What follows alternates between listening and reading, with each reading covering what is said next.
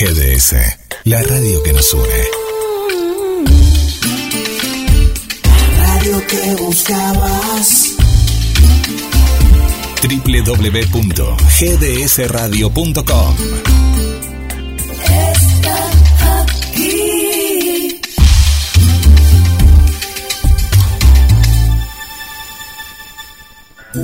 Comenzar el día con nuestra radio. GDS Radio, la radio que nos une. Escúchanos en www.gdsradio.com.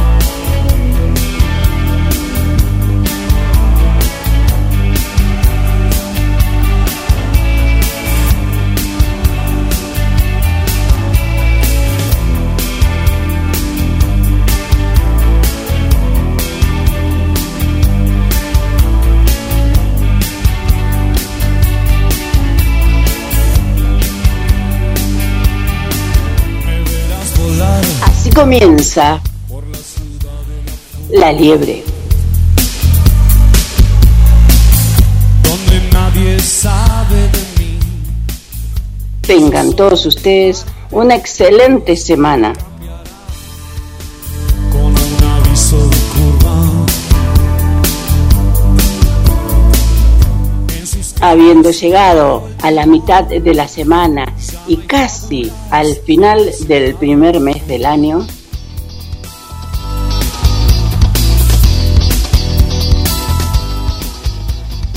nos encontramos nuevamente para hacer la liebre.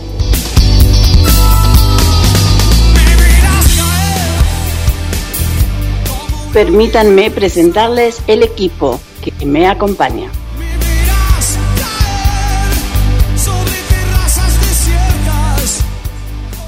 Desde el segmento de derechos Discas, Carlos Matos.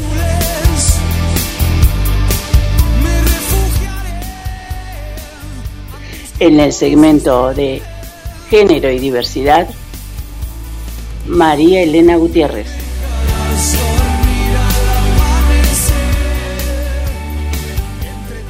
Ecofeminismo con Lu Gorricho.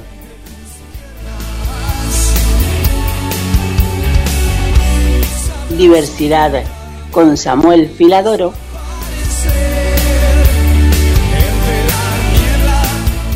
Efemérides deportivas de la mano de Alberto el Vasco Begiristain.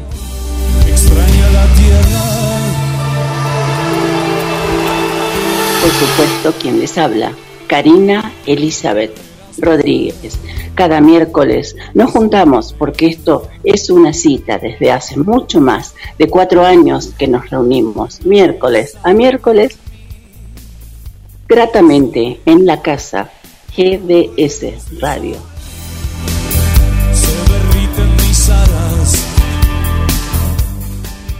Nos identificamos, vamos a una a un corte y volvemos con algo que pretende ser editorial.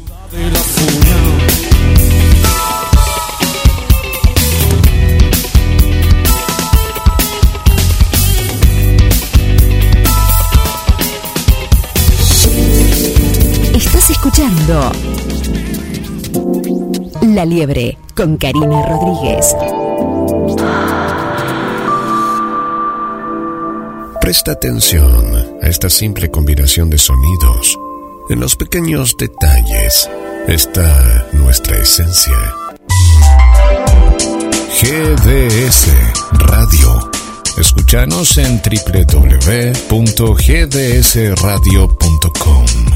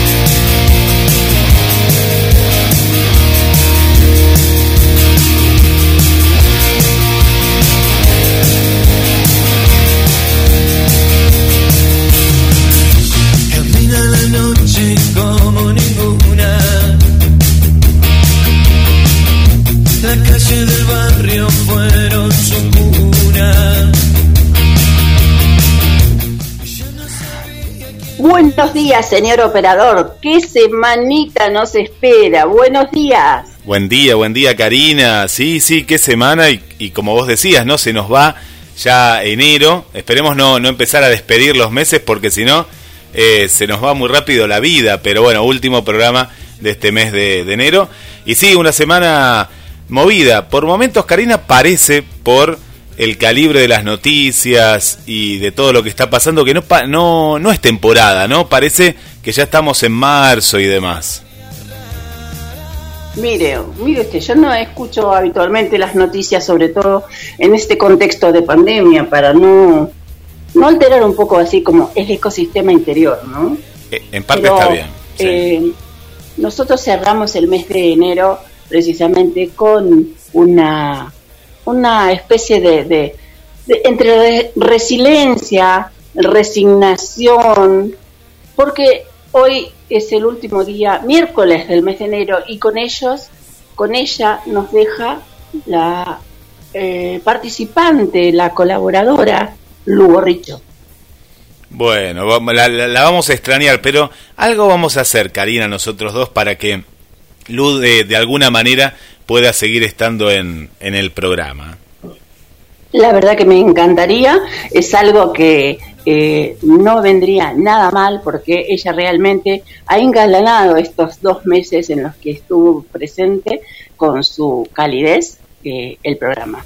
Así que la- lo invito, señor operador, a que sumemos a Lugo Richo y a Carlos Mato mientras yo leo algo así como una pequeña editorial que pretende despertar una reflexión hacia la vida Vamos.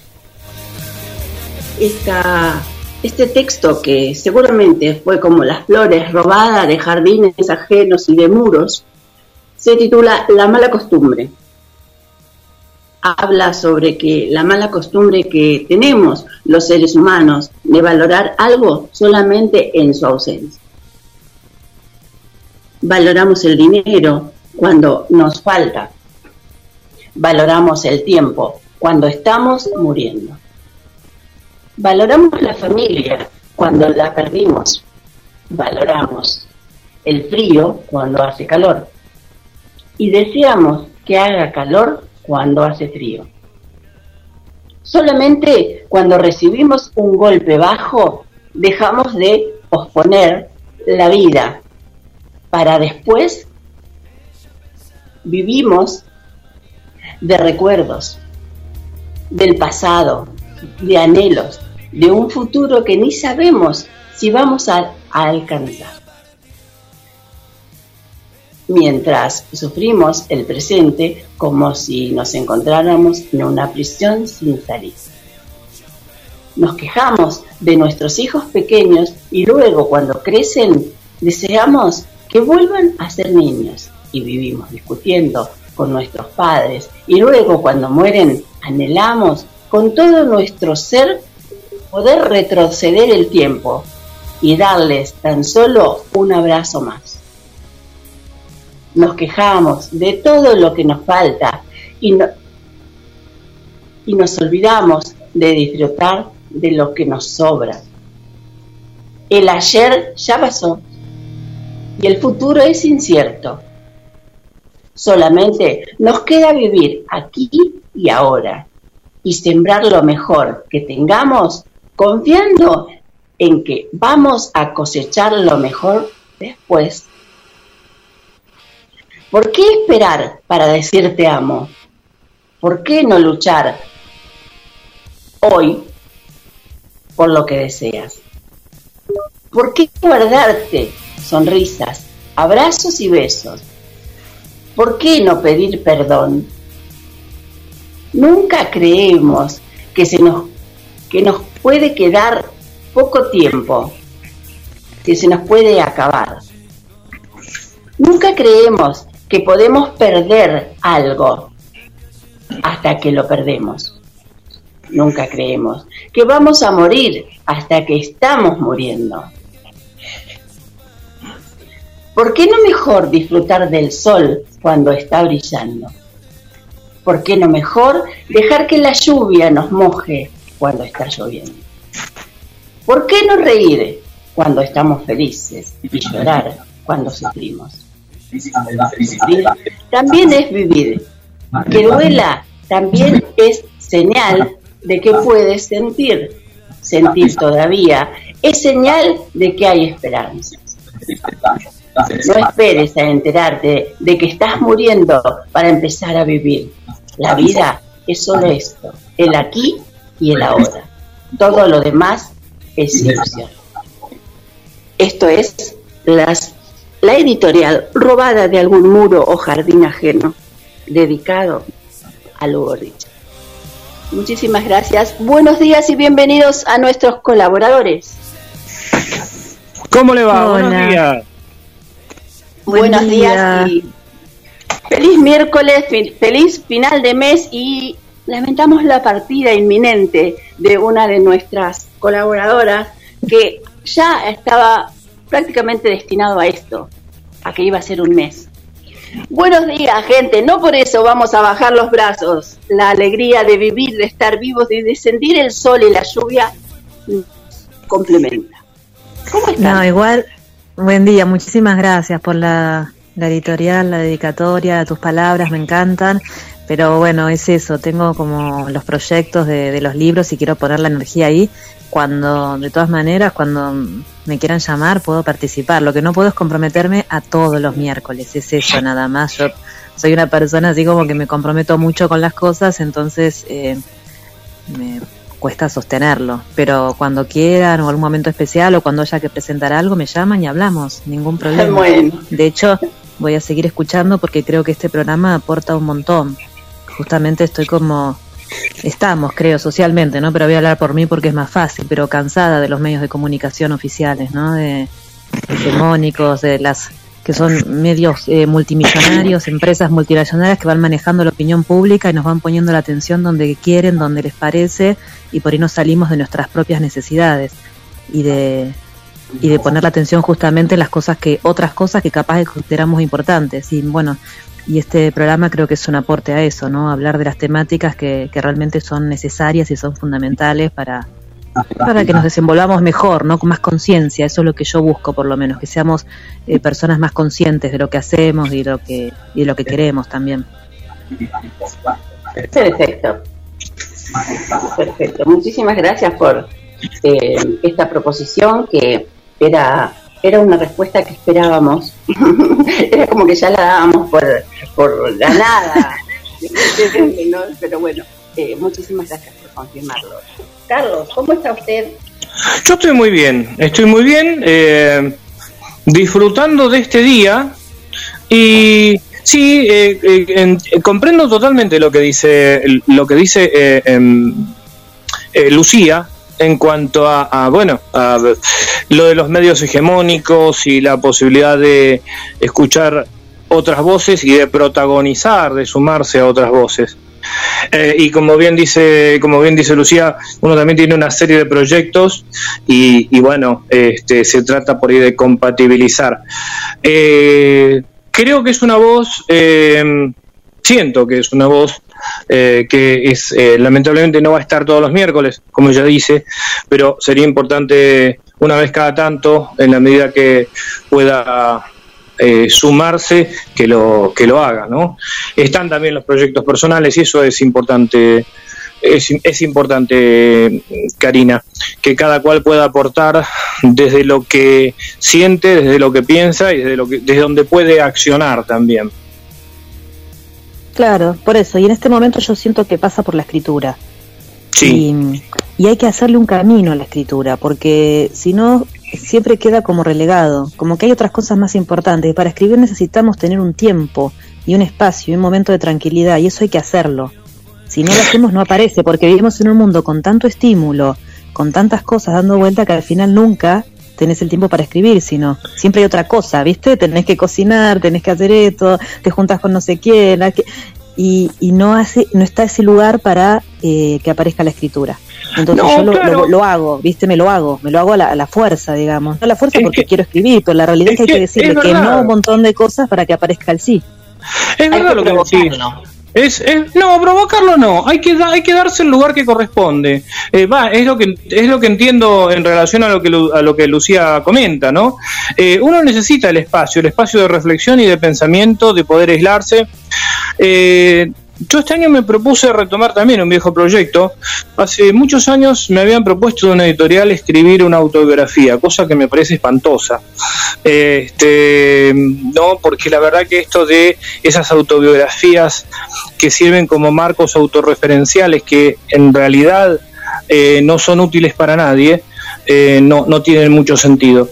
Pero sí, eh, lo que sí eh, acepté es la idea de empezar a compilar artículos y, y, eh, columnas y a lo mejor darle cierta organicidad desde un punto de vista eh, sí como como tal vez como cronista de un tiempo no entre comillas y con y con este, y con muchas comillas y lo que dice Lucía es cierto, uno necesita un tiempo de maceración, de, reflexión, de escribir, de volver sobre lo mismo eh, y de salirse de los vientos que soplan, porque si no uno es llevado por esos vientos.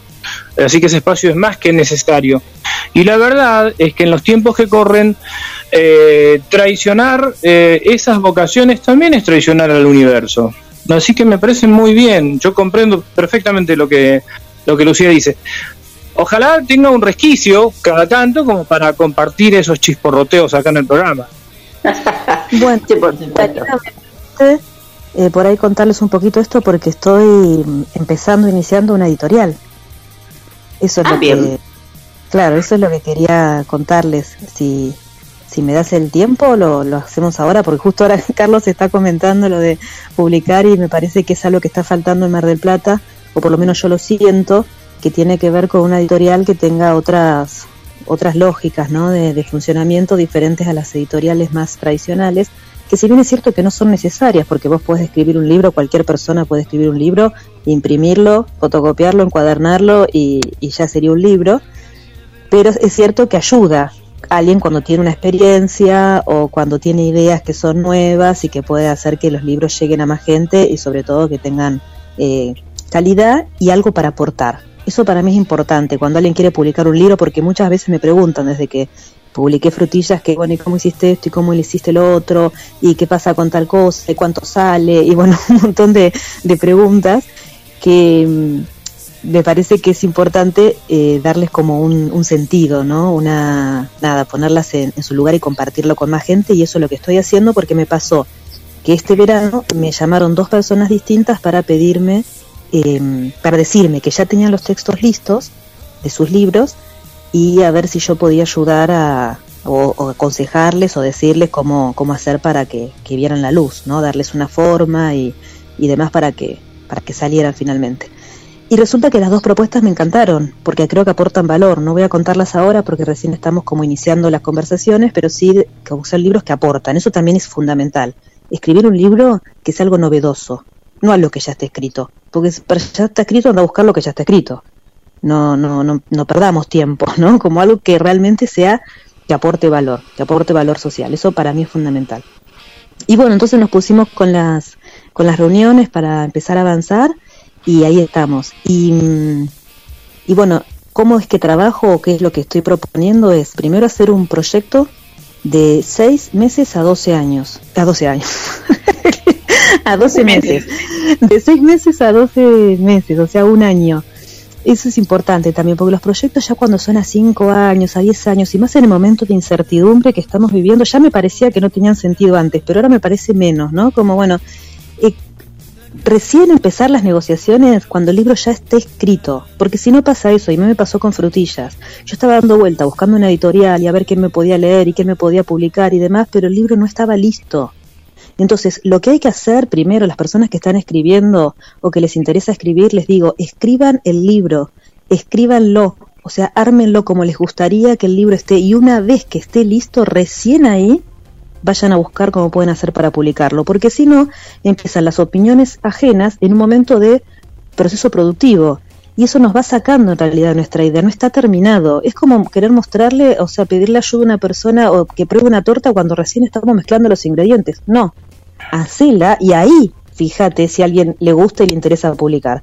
Eso es lo primero, ¿no? Como que el libro esté listo cuando empiezan las... Listo o casi listo, digamos, pero que ya tengan en su cabeza cómo sería la idea del libro.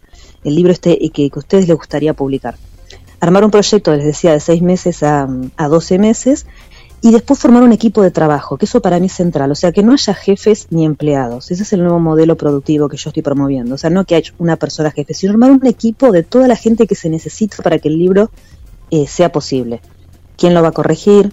quién lo va a diseñar, en dónde se va a imprimir, quién lo va a encuadernar, quién va a ser la prensa y la fotografía, porque también es algo importante. Después te piden fotos y no es lo mismo una foto sacada con un celular que con una persona que sabe. No es lo mismo. Asumamos que hay gente que hace bien las cosas y podemos pedirle ayuda, invitarla a participar del proyecto y que gane un porcentaje de la plata de lo que vaya a ser la presentación de ese libro. O sea, que también remunerarlo, no hacer trabajo gratis, sino que sea parte del trabajo y bueno, la prensa les decía y después alguien que asesore contablemente, ¿no? También la contaduría es importante porque no hemos aprendido a manejar los números, no sabemos bien cómo se maneja, necesitamos alguien que asesore porque después aparecen las cuestiones con el Estado, ¿no? ¿no? Los problemas legales y demás con la facturación y ahí se pierde todo el proyecto. Entonces, contemplar una pequeña parte de alguien que asesore y acompañe la parte de los números también del libro.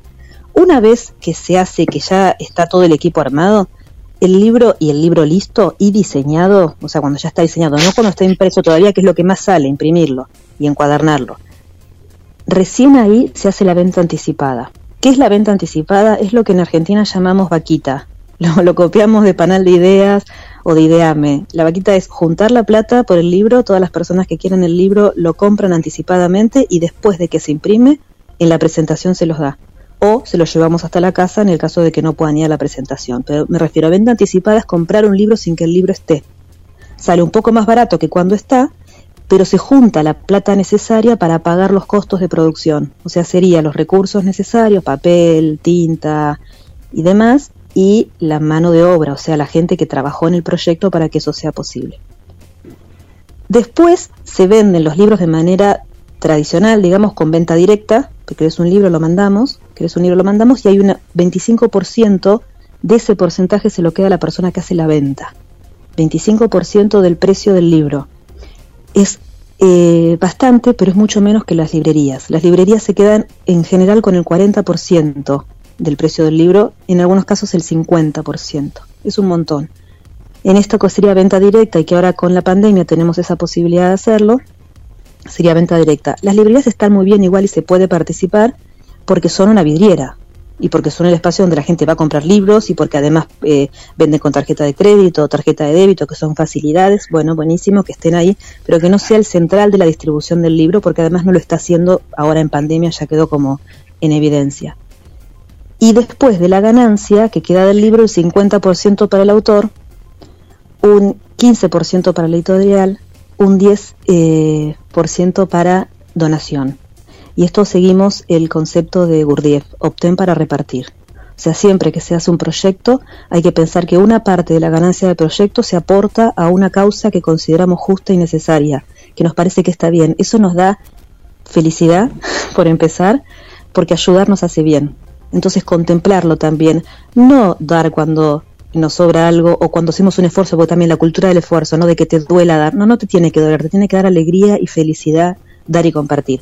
O sea, esto sería como poner a disposición los números de los libros para que la gente sepa cómo en realidad eh, usamos la plata y que las personas sepan qué pasa con su dinero una vez que consumen. Y eso es un principio del comercio justo. El poder está en el consumo. En esta nueva era que estamos empezando, en este nuevo paradigma, tenemos que saber cuando estamos comprando algo a dónde va ese dinero, para qué se usa ese dinero, ¿Qué, para qué lo van a usar. ¿Lo van a usar para el maltrato animal o lo van a usar para pagar la luz y los servicios básicos o lo van a usar para eh, algo que aporte valor? Es muy importante que sepamos cuando estamos comprando qué es lo que pasa con nuestro dinero una vez que lo dejamos ahí. Eso es el comercio justo. No nos tiene que dar igual comprar alimentos que tengan veneno que alimentos que estén hechos en una huerta agroecológica por son 20 pesos más, 50 pesos más, pero estamos aportando a la libertad de los animales, estamos aportando al trabajo genuino, al trabajo justo. Entonces, eso es el principio de, de, del comercio justo, ¿no? Esa es la idea que estamos promoviendo, de que sepamos a conciencia lo que estamos comprando. Y eso es la propuesta que tenemos como, como editorial, que recién está surgiendo, se llama Frutillas Editorial, en realidad registré esto, este nombre cuando fue a hacer mis libros, porque yo pensaba hacerlo con editoriales, pero finalmente no me puse de acuerdo y, y decidí imprimirlo por mi cuenta. Y ahí tuve que registrarme como, como autora y como editorial. Y es Frutillas Editorial. Entonces ahora la pongo a disposición de más personas que quieran publicar sus libros bajo estos principios y hacerlos local, ¿no? que es, es, base de la, de la permacultura. Pensamos globalmente, pero actuamos localmente. Son libros hechos en Mar del Plata, fundamentalmente para vender en Mar del Plata. Esa sería como, como la idea. Qué, qué, bueno, qué buen proyecto, Lucía. bueno, qué bueno, me alegro que te guste. No, y además muy bien pensado porque eh, yo en una época vendía libros este, hace muchos años atrás. Y, y, mm, sí, lo que dice Lucía en cuanto a los porcentajes eh, son así como ella los cuenta. Y te diría más, ¿eh? Eh, te diría que en, en, muchos casos el autor casi ni, veía la plata, ni ve la plata. este, por eso, cuando vos marcabas lo del 25%, que decís es mucho, pero a su vez es mucho menos, es, es verdad, es cierto. Claro, no, para la Perdón, sí, sí. Carlos, para el autor o la autora en esta editorial es el 50%. Yo estoy eh, copiando el modelo, en ese caso, de la revista Orsay. No sé si conocen No, no, Orsay, está de bien, Hernán, está bien. De Hernán Casiari. Claro, no, no, no, sí, para autores, para autores el 50%, pero vos cuando hablabas el tema de las librerías marcabas el 40, el 40 o el y- 50. El 50, claro. Y a veces eh, era mucho más también. Eh, y además, me parece que esto de la venta directa es importante porque eh, la realidad es que en las librerías, sí, son una vidriera, pero vos sabés perfectamente, Lucía, que esa vidriera tenés que ir a fiscalizarla, no me gusta la palabra fiscalizar, auditar de alguna forma, porque mm, vos podés llevar los libros y, y- y pueden no estar expuestos y se mueren de, de angustia los libros ahí, ¿no? Es, Sí, eh, y me después parece- no te los y algo peor es que no te los pagan, Carlos. Sí, no te los voy a, no voy a escrachar algunas librerías porque algunas espectacular en Mar del Plata, pero hay algunas librerías en otros lugares que no, los libros no, no, no están, no después, no sé qué, y no te los pagan. Y la verdad, yo cuántas veces voy a llamar para decirle, che, me tenés que pagar los libros, ¿no? La Sí, verdad es que, sí. viste, apenas, bueno, quédate con los libros, asumí que me robaste los libros y ya está, pero es horrible pasar por eso, ¿viste? te terminan, te terminan este, ganando por cansancio, ¿sí? Es así, tal cual lo comentás. Claro, viste, y no está bueno. Es como, viste, como que la- en- tenemos que pensar en, en modelos de gestión y de venta que funcione, porque es un servicio la venta. Nos han hecho pensar que es una estafa. Porque en el capitalismo lo fue muchas veces, todo lo que es la publicidad, ¿no? De venderte productos que no sirven para nada, que no, pero le hacen una prensa y una publicidad que la gente lo compra, engancha y después te sentís con una estafa Ahora, tremenda. Y eso es un problema sabés- de la venta, pero que- no tiene por qué ser así. Si vos vendés algo que está bueno, hay que venderlo con orgullo y, y felicidad, porque mirá lo bueno Totalmente. ¿Me entendés lo bien que te va a hacer leer este libro? ¿Cómo te va a abrir la cabeza? Mirá qué bueno que está, te va- no sé, algo que tenga que le aporte a la persona y que después le dan ganas de dárselo a alguien, de, de, de regalarlo, de comprar otro para regalar, ¿viste? Es como eso. No sé, y después, perdón, y el principio también, siguiendo a Hernán Casiari, lo de que sean gratis eh, en Internet los PDF del libro a disposición en internet y que la gente lo lea Sí, porque nadie claro. regala un PDF para un cumpleaños, nadie regala un PDF para un cumpleaños. Y No. cuanto más se lee, cuanto más se lee, más se venden. Eso ya pasó la época de acobachar ideas. No acobachen las ideas. Sí, totalmente. no Mira, vos, vos, vos acá planteabas de- del- acerca del capitalismo, pero eh, eh, habría que recordar, habría que recordar que, Ana de- Ada- que Adam Smith decía que si la utilidad supera el 30% no es ganancia, es robo.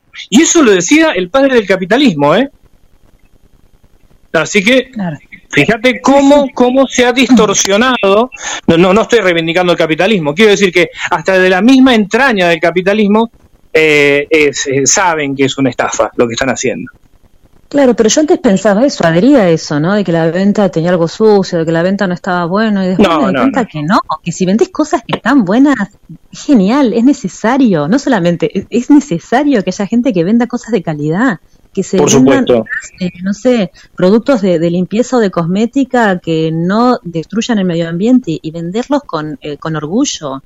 Lo mismo que, que gastronomía, vender las cosas cuando están bien hechas, cuando son de calidad, dale, vendelas, vendelas con orgullo y poner el precio que vale, ¿no? Es como eso, a mí me, vender mis libros la verdad es que me, me cambió en, esa no en esa lógica que tenía porque dije bueno es así yo conozco el proceso además también el tema artístico el tema de producción es difícil ponerle precio. Me acuerdo que un amigo en ese momento cuando yo saqué frutillas me decía vos no hables de costo porque cuánto cuánto tiempo te llevó a hacer el libro y yo me quedé pensando no bueno más o menos un año y medio me dice no 38 años te llevó y dije, ah, claro, claro, porque hacer un libro es toda una síntesis de un montón de recorridos, ¿no? Previos que yo tuve que hacer y pasar para poder sintetizar mis ideas y poder publicarlas. ¿no? en un año y medio fue cuando finalmente me organicé como para darle un sentido, armar el índice, armar la propuesta, todo y lograr que salga. Pero la verdad es que son más años. Entonces, bueno, es un precio simbólico el del trabajo, pero es un precio que tiene que tener, ¿no? Para que yo pueda seguir escribiendo que es eso, en realidad el objetivo es eso, poder seguir escribiendo y los libros que, que se venden aportan a eso, ¿no? A, que podamos seguir escribiendo. Es muy poco, mira, en, en Finlandia siempre lo ponen de ejemplo, ¿no? Del capitalismo que funciona, pero bueno, más o menos se estima que se publica un libro cada 10 personas. Acá estamos muy por debajo de nuestras capacidades. Hay mucha gente que tiene textos que tiene textos en la computadora y no los saca a la luz, no se anima, no puede, le parece que aporta, no sabe dónde buscar, ni hablar mujeres, ni hablar mujeres. ¿Sabes cuántas personas, cuántas mujeres viven en Mar del Plata de escribir? No, no tengo el dato, no me imagino, pero deben ser muy pocas. Claro, no, ninguna. Solamente de escribir, eso no puede ser, habla muy mal de la sociedad que tenemos. ¿Cómo puede ser que socialmente no logremos que haya gente que trabaje y que viva dignamente de escribir, porque aporta valores e ideas para el desarrollo de la sociedad. Porque si no nos quedamos siempre con ideas ajenas y con ideas que no llegan a más gente porque no están publicadas. Necesitamos que más gente escriba y viva de escribir ese es mi horizonte deseable para el 2000, en realidad fue para el 2020 y vino todo el tema pandemia que fue, claro, imposible. Yo tenía un montón de presentaciones de mis libros pensadas en la provincia de Buenos Aires que me estaban esperando con muchísimas ganas en los pueblos, en lugares donde hay institutos de formación docente y eso, y también presentarlo afuera y era como toda una planificación, se cayó todo pero bueno, por algo pasan las cosas y ahora estoy escribiendo mi tercer libro y bueno, y, me pude dedicar al papel reciclado para ver si podemos hacer las tapas de papel reciclado acá en Mar del Plata. Estamos en eso, o sea, las cosas por algo también pasan, ¿no? No, pero quiero decir que bueno, es como mi horizonte, a ver si puedo dedicarme a la escritura realmente porque es donde tengo la pasión, ¿no? En este momento. En relación a lo que vos de, acerca del proyecto editorial, tal cual lo explicaste acá, me parece eh, una genialidad esta humanización. Eh, y, lo, y lo digo por lo siguiente, no voy a dar nombres para no comernos un juicio, pero voy a contar ejemplo, voy a contar el ejemplo porque este ejemplo es real. Eh, un familiar, familiares míos tenían una editorial hace muchos años de libros técnicos. Desembarcó una editorial de capitales extranjeros en la Argentina y durante dos años vendieron los, sus los libros de esta editorial que, que desembarcó en la Argentina, ¿no? que eran la competencia, eh, a, un, a un costo que eh, eh, muy inferior al costo de producción, pero muy inferior, muy inferior. Es decir, ¿Por qué? Porque de esa manera, esta otra editorial y estas otras editoriales que eran familiares, digamos, de alguna manera, eh, no podían cubrir los costos. Una vez que los sacaron del mercado, que los fundieron, después esta editorial de capitales extranjeros elevó sus libros a un costo terrible. Eh, estas reglas del mercado tremendas, ¿no? Por eso está bueno esto que vos decís que uno tiene que saber cuando compra algo a dónde va esa plata y para qué se utiliza. Eh, el negocio editorial en la Argentina ha sido tremendo. Tienen una espalda para eso, para regalar libros, ¿no? Los ponen, digamos, de otro lado, sacan la plata, regalan los libros y así destruyen la competencia. Eso es una estrategia claramente capitalista, como vos decís, que no está contemplado los pero terrible, pero te regalan los productos, viste que los supermercados lo pueden hacer. Entonces, cada tanto de, de todos los productos que tienen, hay 5 o 10 que regalan. Entonces ese es como el ausuelo. Por, eso, por eso, te, lo decía, Lucía, por eso te lo decía porque lo, lo conocí de primera mano, eh, justamente en la época en la que, yo vendía libros, este, había desembarcado esta editorial que ni el papel costaba lo- el, el- el- el valor de ese el precio de ese libro. Obviamente, como vos decís, sacaron del mercado a, a las otras editoriales y después hicieron lo que quisieron.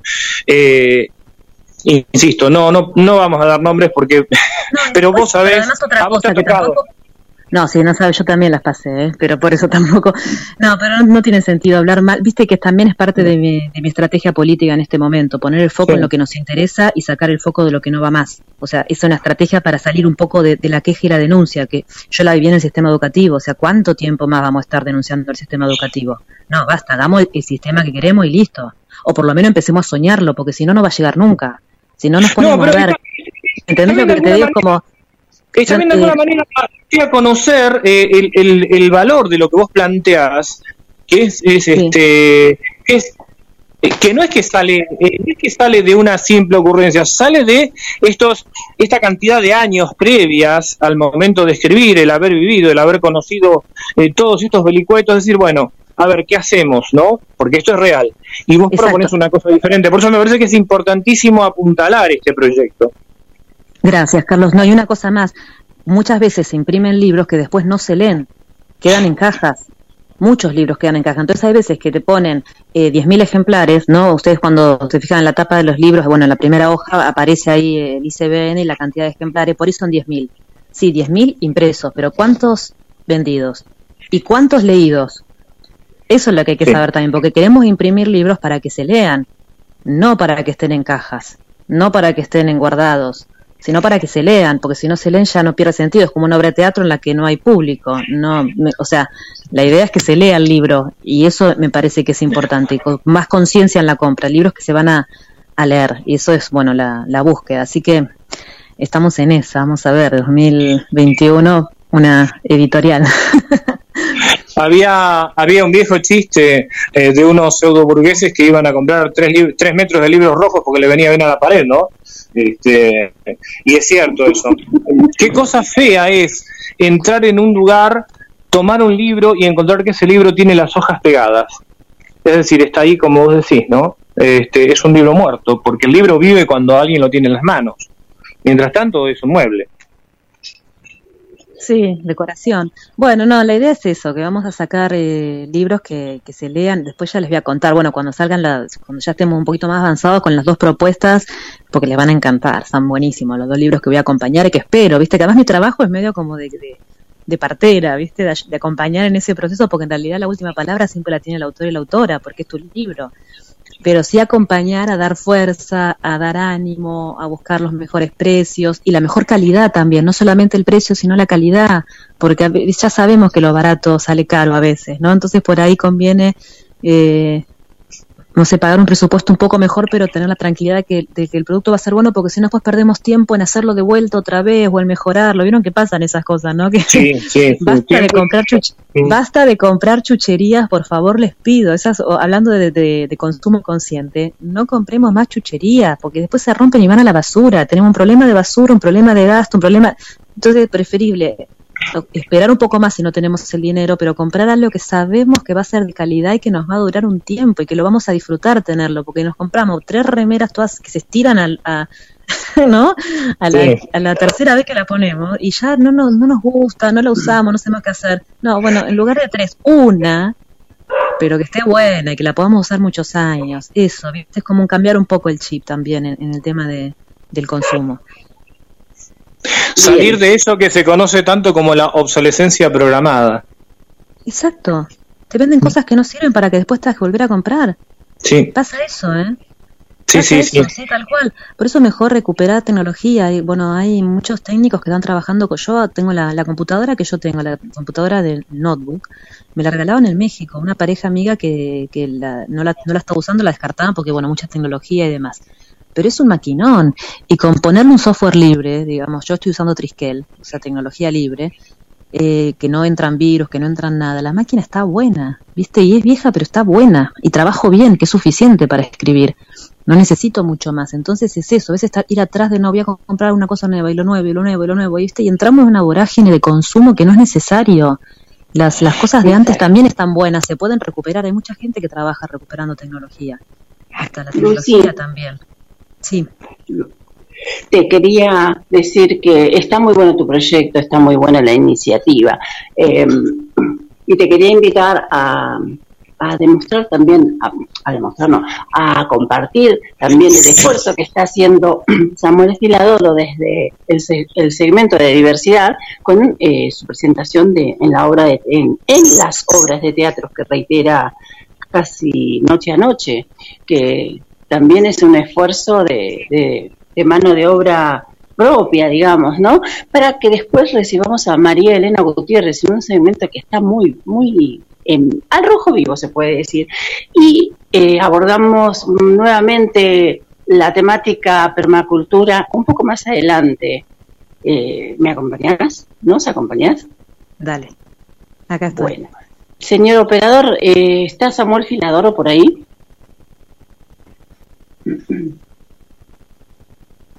Acá estoy, Cari, acá estoy, acá estoy, estaba escuchando atentamente y ya está Samuel con nosotros en la mañana de La Liebre. Le damos la bienvenida, Karina, a nuestro querido Samuel. Bien, entonces. Recibamos entonces a el protagonista, el actor y protagonista, nunca mejor dicho, del segmento de diversidad, Samuel Filadoro. Buenos días y bienvenido a La Liebre. Hola chiques, muy buenos días, muchas gracias nuevamente por estar con ustedes acá Sí, sí, la verdad. Bueno, este, lo que queremos eh, abordar en este programa es precisamente los logros y dejar como reflejar o dejar traslucir un poco lo que es la temporada, esta temporada para los actores marplatenses, los actores que no son de Mar del Plata, pero nosotros nos abocamos mayormente a lo que es la temática local. Así que según tu propia experiencia, ¿cómo está resultando la temporada en lo que va de este mes de enero? La verdad que está resultando bastante bien, me asombra demasiado, voy a decir. No esperábamos esto, realmente esperábamos una temporada bastante apagada, sin gente, sin llenar eh, los teatros y hasta el momento estamos llenando, estamos llenando los teatros Obviamente siempre una entrada bastante económica, buenos precios para lo que son familias, grupos de, amigos, como para que puedan entrar todos y disfrutar. Pero estamos muy sorprendidos con, con la gente porque la gente está muy tranquila y nosotros pensamos que iban a estar más alterados por esto de los protocolos, metidos adentro del teatro todos, pero no, no, no, la verdad que tenemos muy buen público, una temporada muy, muy, muy tranquila con respecto a lo que fue el año que vivimos aterrados y llenos de, problemas con esto de la pandemia, ¿no? Bien, ¿esto que vos ves reflejado se ve únicamente en tus obras o lo podés apreciar en, en rasgos generales? En otras obras. No. No, no, lo aprecio realmente en todas las obras, porque yo salgo de la mía, camino la peatonal y veo la gente entrando a, los teatros o, comprando entradas para los teatros, veo mucho movimiento en la peatonal, hablo con, con actores de otras obras que conozco y me dicen exactamente lo mismo que a mí, que les está yendo muy bien, que la temporada de este año es una temporada especial porque no la, no la creíamos así de esta forma, por suerte. Bien. Eh, por cierto, algunos proyectos tampoco tampoco han llegado a buen puerto, o sea, tampoco no han llegado a buen puerto directamente. Porque hay algunos proyectos, tal cual, algunos proyectos no han llegado, pero están llegando no se suspendieron del todo. Eso es bueno. El tema es que em, tenemos, en mi caso, por ejemplo, tenemos un solo teatro por el momento y tenemos poco tiempo porque esto de que se puso el toque de queda, que cierra todo a la una de la mañana, tenemos que adelantar las horas de teatro. Y nosotros, por ejemplo, teníamos un infantil. No podemos poner un infantil a las seis de la tarde porque toda la gente está en la playa. Ahí fracasaríamos un poco. Entonces se nos complica este, esto del tema de los horarios. Pero estamos viendo la posibilidad de hacerlo en otro teatro o en lugares públicos gratis para los chicos que no tienen plata para ir a un teatro y no saben, no conocen lo que es un teatro. Entonces estamos viendo esa posibilidad también.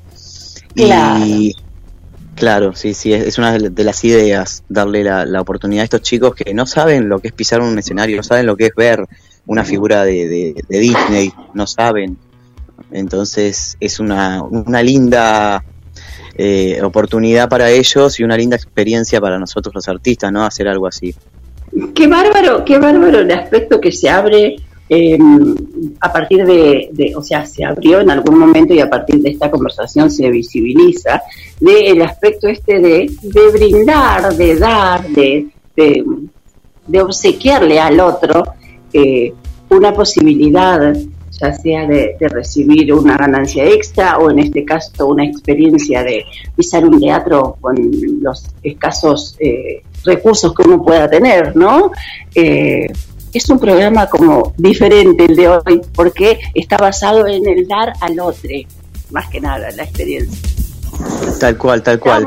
Eh, sí. Estábamos hablando de con Lucía Gorricho, que está en línea también, que es colaboradora de, del programa de la Liebre, eh, precisamente de una experiencia similar. Eh, ella es escritora y ah, hablaba de una donación, eh, ya sea en, partes equitativas para todos aquellos que participan en, en una experiencia de escribir y de, ¿por qué no?, de editar los libros, con, asemejándola a tu experiencia de esto de rebajar las entradas o de donar quizás la, entrada a alguna institución o, persona física está teniendo esta temporada este costado más social, ¿no? O que quizás lo veamos desde acá únicamente. Qué bueno, qué bueno. Sí, yo creo que eh, hay que dar un poco más, hay que dar un poco más. Estamos en tiempos en donde tenemos que dar. No voy a decir que a ver, todos eh, tenemos que trabajar, ¿no? Y también necesitamos el dinero, pero para los artistas, más que nada, eh, nosotros somos de pensar que es mejor dar una alegría al público que recibir un billete en la mano. Al menos los artistas pensamos eso, y en este caso hablamos de, de niñes, o sea, de criaturas, ¿no? Y, y las criaturas que, que no tienen para comprar pan, menos van a tener para ir a un teatro y poder ver a una figura de Disney, Peter Pan, este, Aladdin, ¿no? Esas figuras que ellos ven y verlas ahí en persona es como algo muy grande y es una satisfacción enorme para un artista, es algo que te llena el corazón y no querés recibir un billete cuando es así. Bien, em, eh, darnos entonces la, la dirección y los, días y los horarios que han sido modificados para poder llegar a asistir a tiempo a la obra. Bueno, la obra que estamos haciendo ahora, la única que estamos haciendo ahora, sí estamos en el Teatro Corrientes y San Martín. Estamos con un musical que es un tributo a Soda Stereo. Son cuatro voces, cuatro chicas maravillosas como cantan. Son las cuatro voces, si la quieren seguir en las redes.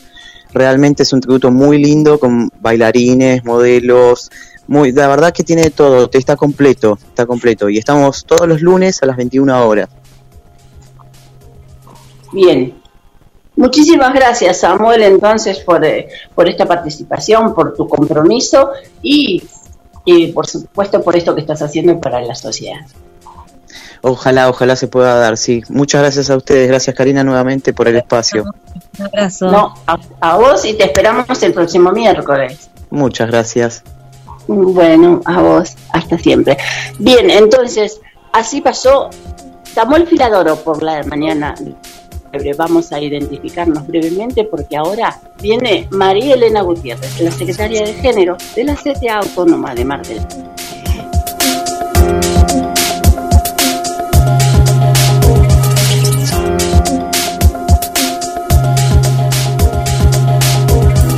Comenzar el día con nuestra radio GDS Radio, la radio que nos une.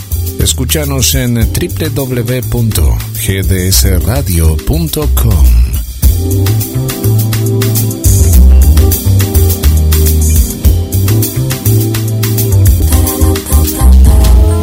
Date un gusto.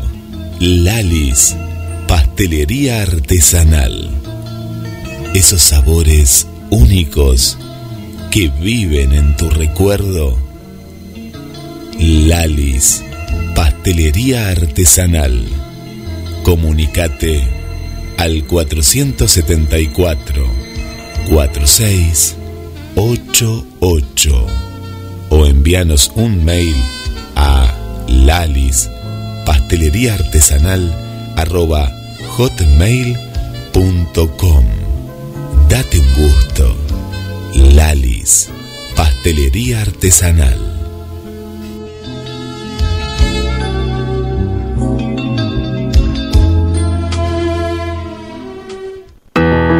GDS. La radio que está junto a vos. Siempre en movimiento. La radio que está junto a vos. Podés escucharla, la podés compartir. La radio que está junto a vos.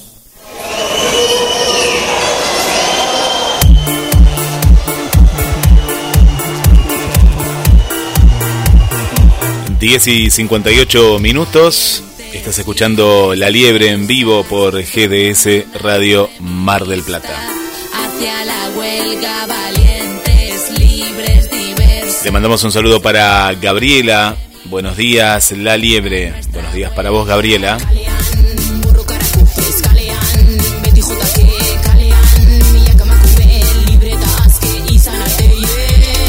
Saludos también para Catalina.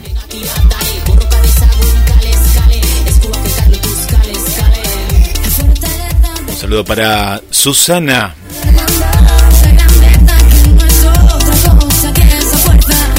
Susana y Juan Carlos del barrio Pompeya, aquí desde Mar del Plata.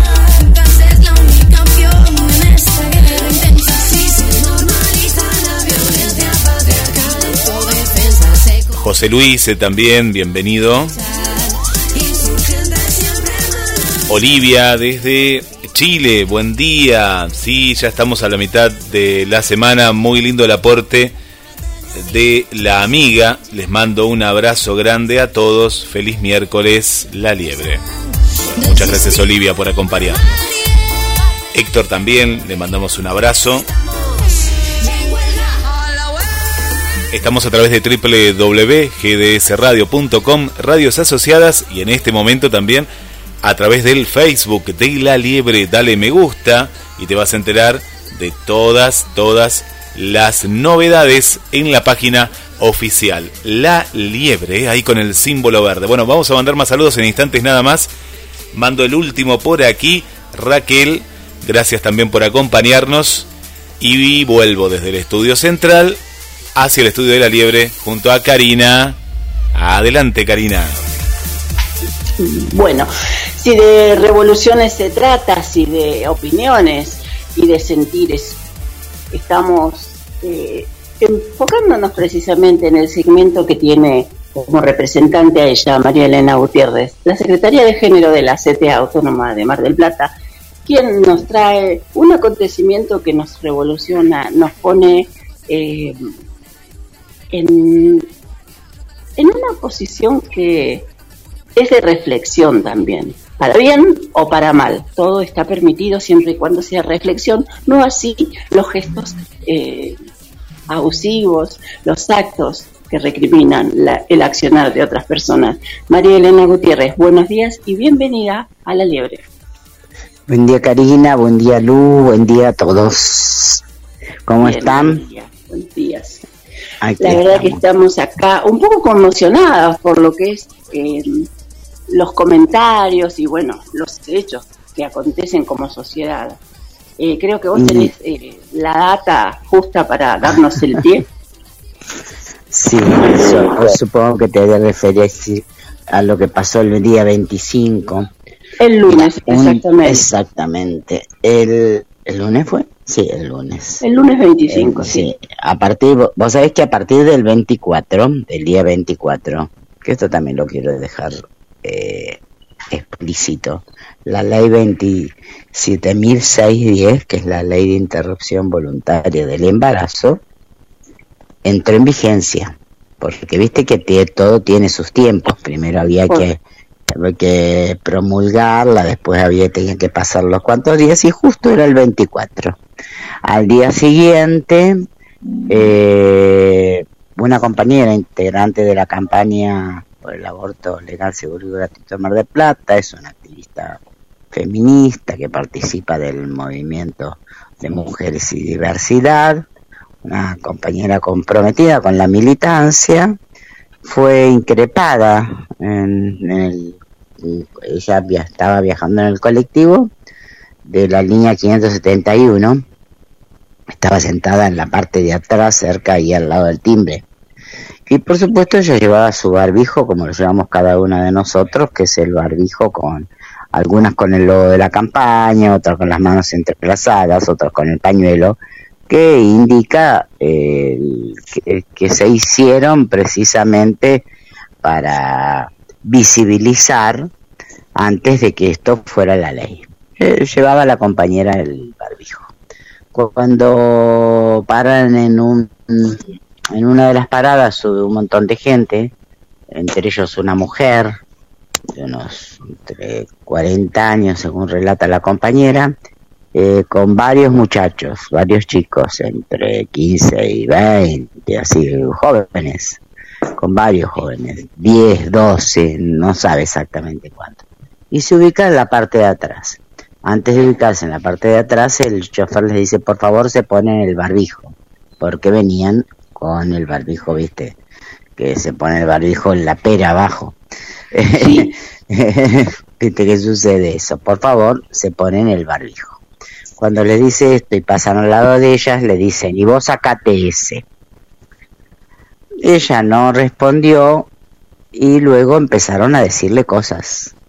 Es decir, eh, empezaron a amenazar, sacatelo, vos que, que, que ustedes que matan bebés, me dicen todas las feminazis, eh, que las maten, sacate eso. Bueno, toda una cuestión de, de, insultos, de agresiones verbales y de eh, golpe. Ella lo único que les dijo, dio vuelta, les dijo, yo no me voy a sacar nada, ¿viste? Ante eso, bueno, eh, la, bueno, la agarraron a golpes de puños y además de insultarla, la, le pegaron, le pegaron, le pegaron, le pegaron mal porque tuvo que es decir, le golpearon en la cabeza, ella se, eh, digamos, se protegió con las piernas, se agachó, así que tenía las piernas lastimadas también. Eh, sufrió una golpiza eh, producida por estas personas. Eh, ante esta situación, nadie, el colectivo no iba vacío, nadie intervino. La compañera mide 1,60 y pesa 45 kilos, pesará con suerte. Es decir, te digo esto como para que vos veas la, eh, Es, decir, eh, es decir, la situación, ¿no? No es que te se estaba metiendo, era una persona evidentemente atacada por una banda y nadie intervino. Esto fue la verdad que esto es lo más terrible no, lo más terrible lo que sufrió la compañera, pero, pero esto también a nosotras como campaña nos pone en alerta porque no puede ser y como sociedad que no se intervenga ante estas situaciones. Este no te metas no puede ser que todavía exista. Si vos, vos ves que están pegándole a una chica varias personas y que no haces nada.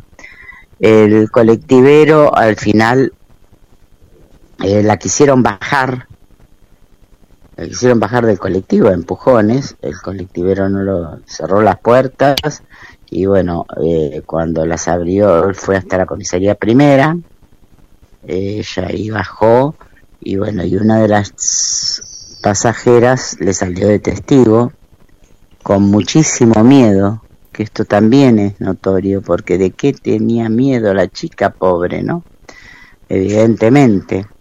Y bueno, eh, se hizo la denuncia en la primera y ahí las abogadas ahora harán las denuncias pertinentes penales porque hubo lesiones, se tuvo que sacar tomografía. Felizmente le dio bien la tomografía, pero bueno, eh, está con un estrés y golpeada y adolorida, viste, y medicada. Bueno, nada, eh, ¿qué, ¿qué querés que te diga? la intolerancia eh, realmente no se entiende, no se entiende ante una situación así, no se entiende porque esto no es un River Boca, ¿viste? Esto es una ley. y aunque así fuera un River Boca, tampoco se puede permitir esto. Eh, una, la indiferencia de la gente. O no sé si indiferencia, mirar para otro lado, o el miedo, no sé. Lo que lo movilice a la gente al quedarse quieta, ¿viste? Realmente, a mí me, eso me, me ha dejado y nos ha dejado muy sorprendida. Esto tuvo mucha repercusión, este hecho, porque ha sido el primero así. Bueno, no sé si ha sido el primero, pero por lo menos el primero públicamente, que lo hicimos público, preservando la identidad de la compañera, por supuesto. Eh, pero y tuvo mucha repercusión, tanto a nivel nacional como, viste, en, en todos lados están ahora llamando, qué sé yo. Esto es lo que nosotros denominamos como llamar a la reflexión, pero una reflexión que sea una reflexión, eh, más que nada una introspección, ¿no? Que, genere la comprensión y el respeto, que eso es lo que lo importante para convivir con, con los demás, ¿no? Y sobre todo saber que no que no creerse que uno es mejor que otro o que alguien, que nadie en realidad, mm, me parece. Sí, eh, respetar. No pedimos que opinen como nosotros, pero sí que respeten cómo opinamos o que opinemos distinto. Sí, además, viste, no sé, eh, para nosotros ha sido, ha llegado ya siempre, siempre ha sucedido eh, que ha habido agresiones, viste, suponete cuando estamos en un acto, o por ahí te gritan del colectivo, eh, loca, viste, bueno, pero ese tipo de cosas, ¿viste? Estas cosas las, las vivimos siempre, no solamente por porque es decir, porque somos partidarias y hemos impulsado la ley de interrupción voluntaria del embarazo, sino también, qué sé yo, en un 25 de noviembre o en 8 de marzo, viste, en el Día Internacional de la Mujer Trabajadora también, viste, por ahí pasan en el colectivo y te dicen, eh, loca, déjanos trabajar, qué sé yo, bueno. Pero esto nunca nos había sucedido, es decir, yo creo que esto tiene que llamar a la reflexión, se tiene que aceptar que esto es una ley, que las leyes se las respetan y bueno, y bueno, y nosotros de cualquier manera, ninguna de nosotros hemos eh, decidido continuar con nuestros barbijos, por supuesto, porque los usamos con mucho orgullo. Y nada, ahí seguiremos acompañándola a la compañera, que está contenida, y bueno, eh, felizmente se da una situación de, solidaridad. De salud, está, se comprobó que está bien, que no está bien, está bien. Algunos sí, sí, sí, sí, hematomas. Exacto. Bien. Sí, golpes lo de la eh, cabeza que preocupaba porque tenía mucho golpe en la cabeza. Eh, viste, tiene como le falta pelo y todo incluso eh, no, no, eh, la tomografía quedó bien, así que bueno, tendrá que hacerse un nuevo control, no sé, no te sé decir exactamente cuándo. A mí acá, en este caso, porque bueno, como es, nuevo para nosotros, ¿no? Me parece que es una mezcla de fanatismo religioso desmedido, ¿no? Que están como alentando mucho desde algunas iglesias, ¿no? De el odio hacia hacia las mujeres que promovemos nuestros derechos, nuestras libertades y demás, y después el uso de, drogas y estupefacientes, y andas a ver, ¿no? Supongo no habrán dicho, pero imagino que estarían alcoholizados, eh, drogados también, para no para hacer toda esa movida. Y después el miedo, porque el no te metas es miedo, o sea, como hay, hay, leyendo, hay algunos escritos, ¿no? De gente que dice, ¿qué pasó? que Y yo creo que no se meten por miedo, porque estoy segura que si te metes ahí te, le pegaban al que se metiera. Eran 10, 12 personas como pegándole a una sola mujer, imagínate, eran capaces de todo. No digo para justificar, pero digo como para comprender un poco la situación, porque si no es como... Eh, me parece que está buenísimo que sigamos fomentando esto de, de, participar, de no ser partes, porque si no somos parte de la violencia y somos cómplices, pero por otro lado, ponerse en ese lugar de la gente que estaría aterrorizada en el colectivo. Sí, pero bueno. Sí, sí, sí. Seguro que le iban a pegar también al que se metiera. Por esta chica, por suerte divina que salió de testigo, eh, la zafó. Pero imagínate, están personas como, como pegarle eh, públicamente de un grupo más de 10 a una mujer en un es como es, es ya me parece sí, en un colectivo, ¿viste? Porque no es que en un espacio abierto donde no lo ves o ah, estás lejos, no te podés acercar, ¿viste? ¿No? En un colectivo, ¿viste? Una cosa. Donde prácticamente quedarse al margen es imposible, porque donde se arma el tole tole, siempre hay un empujón que se tira arriba del otro. Bueno, así, así fue. Este es Bueno, producto de así la es. sociedad que estamos teniendo. Bueno. Bien, María Elena, ¿hay alguna otra cosa que nos quieras comentar así brevemente? No, eh, sí, una cosa. La primer receta de misoprostol para UNIBE ya fue realizada en la, en la República Argentina. Esa, esa, a mí siempre me gusta dar una buena, una buena noticia. Claro. Sobre todo para cerrar. con buena- contra- contraponemos, contraponemos esto con que la primera receta bajo la nueva ley fue realizada. Buenísimo, bueno. buenísimo. Sí, Yo te digo un número de teléfono y vos me vas a decir a quién pertenece. Es el 0800-222-3444. Ese lo tomamos de apunte la semana anterior. ¿Vos querés Sí. referenciar a quién pertenece? Ese es de la Secretaría del, del Ministerio de Salud de Sexual. Bien, ¿Sí? listo, buenísimo. Salud Entonces, sexual. Ahí uno se orienta, se puede orientar, eh, digamos, tanto como para, es decir, utilización de preservativos, prevención de embarazos, como para, eh, bueno, eh, qué es lo que se tiene que hacer cuando uno, cuando es un embarazo no deseado. Y también las socorristas, esto también quiero decirlo, las socorristas siguen orientando, ¿eh? Las socorristas cumplen un papel y en este momento lo van a seguir cumpliendo y me parece que es importante porque su número sigue funcionando. Eh, vos lo tenés, no me lo, me lo sí, vas sí, a pedir sí. ahora. Nosotros habitualmente lo copiamos. Nosotros Eso. habitualmente lo copiamos, así que tranquila por ese aspecto. Ah, El señor operador También- acá lo tiene registrado. Estaría bueno, claro, porque eso, viste, el comunicado de la campaña fue difundido nacionalmente, así que eso hizo que los medios nacionales también se enteraran. Y bueno, y por supuesto que seguimos con la triple consigna, que es la de educación sexual para decidir, anticonceptivos para no abortar y aborto legal, seguro y gratuito para no morir. Exacto. Así que bueno. Bien, perfecto. Bien, Así María Elena, muchísimas gracias por tu aporte y te agradecemos y esperamos el próximo miércoles tener de vuelta una de cal y una de arena, precisamente en vivo. Exactamente. Ah, el, sí, vos sabés que se estrena una película que hizo una compañera, eh, Daniela Reborais. Eh, ¿Será deseada o no será? Que Ajá. se da el... ay, Dios, mi cabeza. Es el, en el Teatro Auditorium a las 19.30 horas, entrada libre y gratuita. Sí. Eh, espérate que te digo que, que no quiero meter la pata con la fecha, si es el martes o el miércoles, no me acuerdo. No me acuerdo si es el martes o el miércoles. Eh, bueno, después lo confirmamos, yo te Lo mando el- confirmamos eh, y después me lo pasás ¿Eh? y lo publicamos acá también. Pero bueno, claro, el Teatro Auditorium tiene una capacidad para 1.500 personas, pero por protocolo solamente van a ingresar 250.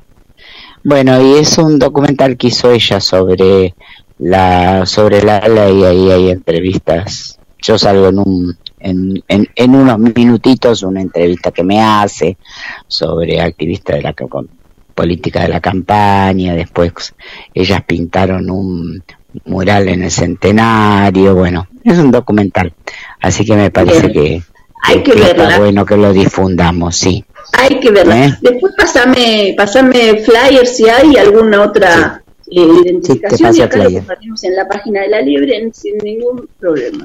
Bueno, buenísimo, buenísimo. Quiero saludar a, a Lucy, a, a Lucía, si me permitís, mandarle un abrazo. Así que dale un abrazo sonoro porque eh, va a estar participando esporádicamente de ahora en más. Bueno, bueno, bueno, mandarle un abrazo y Acá estoy, ¿eh? Acá ah, estoy. estás ahí. No, Sí, qué bueno este cruce que hemos tenido estos miércoles. La verdad que es un placer escucharte. A vos, también. Nos ayudamos a crecer. Abrazo. Así pasó. Así pasó por la liebre María Elena Gutiérrez, secretaria de Género de la CTA Autónoma de Mar del Plata. Nos identificamos brevemente y volvemos con más La Liebre.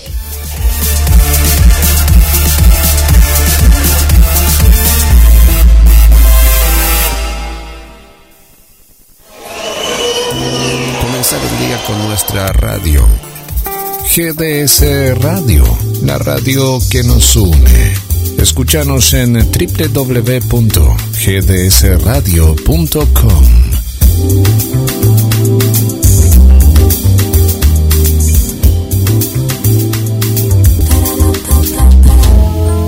Date un gusto. Lalis, pastelería artesanal. Esos sabores únicos que viven en tu recuerdo. Lalis, pastelería artesanal. Comunicate al 474 4688 o envíanos un mail a lalis pastelería artesanal arroba hotmail.com Date un gusto. Lalis, pastelería artesanal.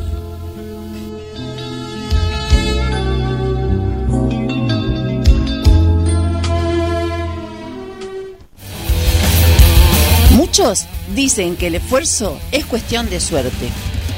Pocos dicen que la suerte es cuestión de esfuerzo.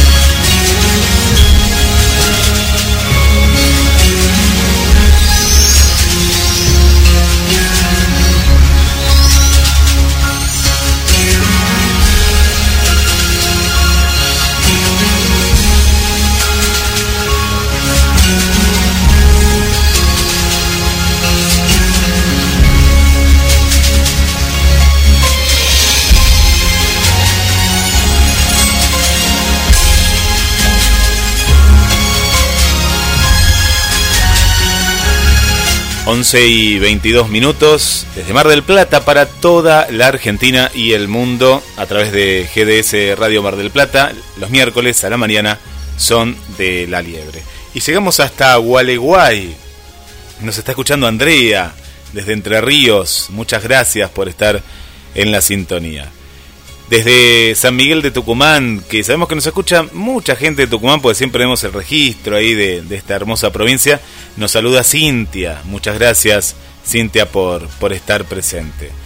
También le mandamos un saludo para Mariana, aquí de nuestra ciudad, bienvenida Mariana, a la gente de la Sociedad de Fomento Estación Norte, ahí está eh, Claudio, Silvia, eh, y todo, todo el equipo ahí que siempre están escuchando la radio. Para mm, María Laura Gómez también, bienvenida y gracias por, por acompañarnos. Estamos también a través de la liebre, la liebre, sí, sí, sí, a través de la liebre en vivo, ¿eh? en vivo, ahí en la audiencia. Cariños, hermoso equipo de La Liebre, bello e interesante programa. Me parece que en Argentina son más asequibles los libros que en Chile. Acá por los impuestos son más costosos. Nos dice Vanessa, que nos está escuchando y nos escribió a través del chat de La Liebre. Eh, con respecto a eso, Vanessa, en un momento, recuerdo en la época neoliberal de los 90, eh, libros de la Argentina, todos se hacían también en, Chile. Eh, bueno, le mandamos un saludo también para María, nuestra querida amiga que siempre nos escucha acá cerquita, cerquita de la radio, María. También que quiere escribir, así que le vamos a pasar, Karina, el dato a María de, este hermoso proyecto de, de Lu, acá María del barrio San Juan. Bueno, gracias a, a la gente que se va sumando al programa de La Liebre y vamos en camino a un, a un nuevo bloque, Karina con el momento de, la efeméride deportiva. Adelante. Entonces estamos en condiciones de anunciarlo a él, al ícono deportivo local marplatense, la joya del Nilo de la Liebre, Alberto Begiristain, precisamente con las efemérides deportivas. Buenos días y bienvenido, Alberto. Hola Karina, muy buenos días. Buenos días Carlos, buenos días a la audiencia. Todo muy bien, muy bien. Un día maravilloso de Mar del Plata, con una linda temperatura. Estamos disfrutando. Bueno, hoy vamos a hablar de un deporte que no es muy, es un, no es un deporte convencional, es un deporte que, se utiliza, eh, la gente lo utiliza mucho en, la parte turística. Estamos hablando de un deporte muy antiguo también, a pesar de que no es muy conocido. Eh, este, habitualmente es el kayak. Y hablamos de la historia del kayak. Se denomina canotaje, canotaje en Hispanoamérica y piragüismo en España. Se le atribuye un origen esquimal, más concretamente inuit. La palabra significaría bote de hombre o pedazo de madera flotante, ya que se construía a medida del palista, o sea, la persona, ¿no?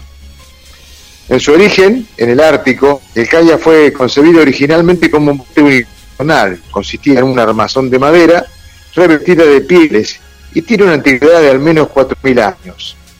Los kayaks contemporáneo estilo tradicional están inspirados en los nativos, especialmente de Alaska, norte de Canadá y suroeste de Groenlandia.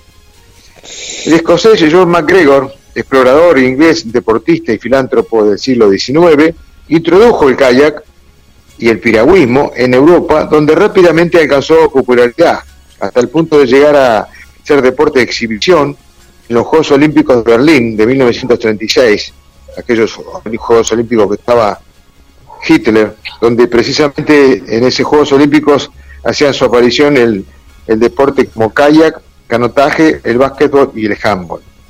En Barcelona, en Barcelona de 1992 se incorporó la modalidad slalom.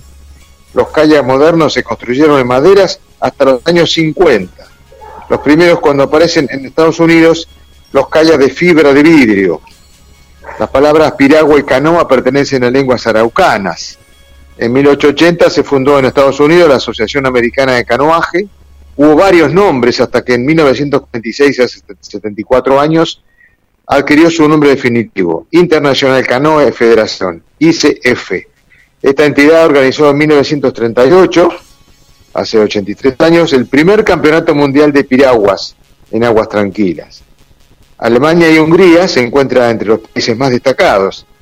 En este deporte el primero a lo largo de la historia ha sumado 192 medallas de oro, mientras que el segundo, Hungría, también lidera los logros en campeonatos mundiales con 191 medallas de oro. Entre los países de habla hispana, España es el mejor ubicado, el medallero olímpico con 12 medallas de oro, como en campeonatos mundiales tiene 14. También han obtenido medallas en menor medida Cuba, México, Argentina y Chile. Existen modalidades del piragüismo o canotaje, dependiendo del tipo de embarcación, del número de personas que monten sobre ella o la superficie acuática, que se desarrolla siempre en el mar, río, lago o alguna pista artificial. El kayak de carreras precisa de algo menos de técnica, pero implica entrenamiento y la máxima capacidad de equilibrio. Otro aspecto de los kayaks que era, nos sobrepasa como deporte es que es una embarcación que llega a lugares donde otros muchos no pueden verdaderamente. El slalom en aguas bravas es franqueado por un número de determinados de puestos con obstáculos y, eh, hacerlo en el menor tiempo posible. Es en el deporte olímpico. Ese es, diríamos, el circuito, por decir de alguna manera. También existe el kayak adaptado para discapacidad, por supuesto. En 1960 Argentina, el seleccionado argentino de canotaje de velocidad conquistó el campeonato sudamericano con competencias de 200 metros. Fue en Nordelta, partido bonaerense de Tigre. Se ganó 17 medallas de oro y una de plata. Y en las pruebas de 100, 500 y 200 revalidó el título que obtuvo en Uruguay eh, el año pasado. Londres 2012, los canoístas Miguel Antonio Correa y Rubén Resola salieron quintos en la final de kayak doble en 200 metros. Habían salido tercero en su serie clasificatoria y volvieron a salir terceros en la primera semifinal. La dupla argentina llegaron a un segundo detrás de la lucha por las medallas de plata y bronce. Fue la primera vez que el canotaje argentino llegó a una final olímpica. Y diploma olímpico obtuvo en Cine 2000 Javier Correa, que se ubicó quinto en una prueba de, de mil metros de un bote de una persona. Esa es chicos, la historia eh, de dónde viene el canotage, que reitero que muchas veces este, en muchos lugares turísticos hay a disposición, digamos, se alquilan o, algunos lo llevan en, su vehículo para andar. El, el famoso kayak, que no es muy conocido. Así que esa es la historia que les quería contar. Qué, bueno y qué interesante la historia, la contás vos así tan sucintamente, ¿no? Pero, eh, ¿sabes qué me gustaría, Carlos, es Carlos, Alberto, perdón, que la próxima vez eh, ahondemos un poquito más, empecemos como a, transitar un poquito más la disciplina. Te escucho, te escucho un poquito lejos, Karina que transitemos un poquito más la disciplina deportiva eh, convencional con un poquito más de condimentos sobre la disciplina con discapacidad. Hoy la nombraste y me gustaría saber eh, algún parámetro, algún, algún protagonista de alguna disciplina que sea compatible con la, la convencional. ¿Te parece? ¿Y le agreguemos algún dato? ¿Estás ahí? Hola. ¿Estás ahí? sí, sí, sí, sí te, escucho, te escucho muy entrecortado. Bien, que mm, vamos a intentar eh, complementar la disciplina convencional con algún otro dato de la disciplina con discapacidad. Hoy diste un dato importante, más me gustaría saber algún protagonista, alguna medalla, algún hecho o lugar. ¿Te parece? Sí, cómo no, cómo no. Así, pequeño, pequeño, pero para ir como complementándonos. De acuerdo. Gracias, Alberto, por tu participación. Ha sido, como siempre, un placer tenerte y un honor eh, enorme poder contar con tu relato y tu sabiduría. Lo mismo, lo mismo para mí, Karina, muchísimas gracias. Y bueno, un abrazo grande para Carlos y a toda la audiencia. Bueno, muchísimas gracias. Un abrazo, Alberto. Será hasta el próximo miércoles. Adiós.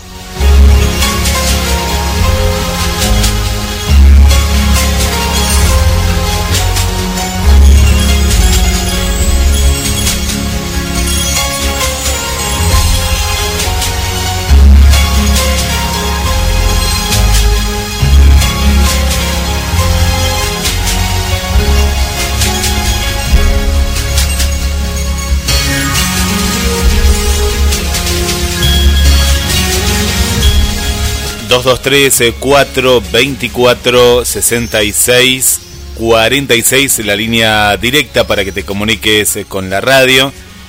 Agradecemos a mm, las amigas, amigos que se comunican durante la, la semana, todos los miércoles desde las 10 de la mañana, La Liebre. En Mar del Plata, si estás eh, embarazada y necesitas abortar con o sin cuarentena, las socorristas te acompañamos. 22 62 50 33 11 22 62 50 33 11 en Instagram, arroba socorro rosa mdp, arroba socorro rosa mdp, socorristas en red. Ahora lo vamos a estar también compartiendo en la página de la Liebre, en la página de la radio GDS Radio Mar del Plata y en vivo ahí donde estamos transmitiendo. Bueno, muchas gracias eh, María, María Elena por el dato y también para toda la gente como nos escuchan eh, de la zona, las socorristas feministas en Argentina, están en Bahía Blanca, La Plata, Mar del Plata, Necocheo, La Barría, Tandil. Bueno, y ahí están todos los teléfonos, los correos electrónicos y algunas redes sociales para que tanto en las diferentes zonas de, de la Argentina, ya sea en el centro, en el litoral, en Cuyo, en el norte y en la Patagonia se puedan comunicar. La página es socorristasenred.org. Socorristasenred.org.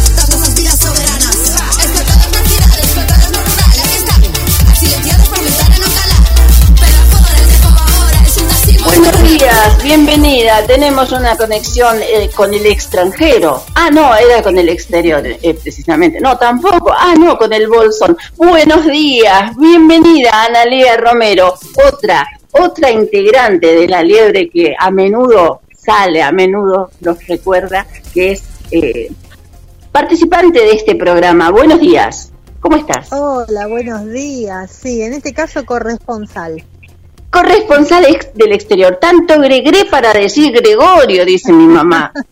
claro. ¿Cómo estás? Bien, bien, muy bien. Bueno, te presento, acá estamos con Carlos Matos y con Lucía Borricho. ¿Cómo andas, Analia? Hola, ¿qué tal? ¿Qué tal, Carlos? ¿Cómo estás? Buen día. ¿Qué tal, Lucía?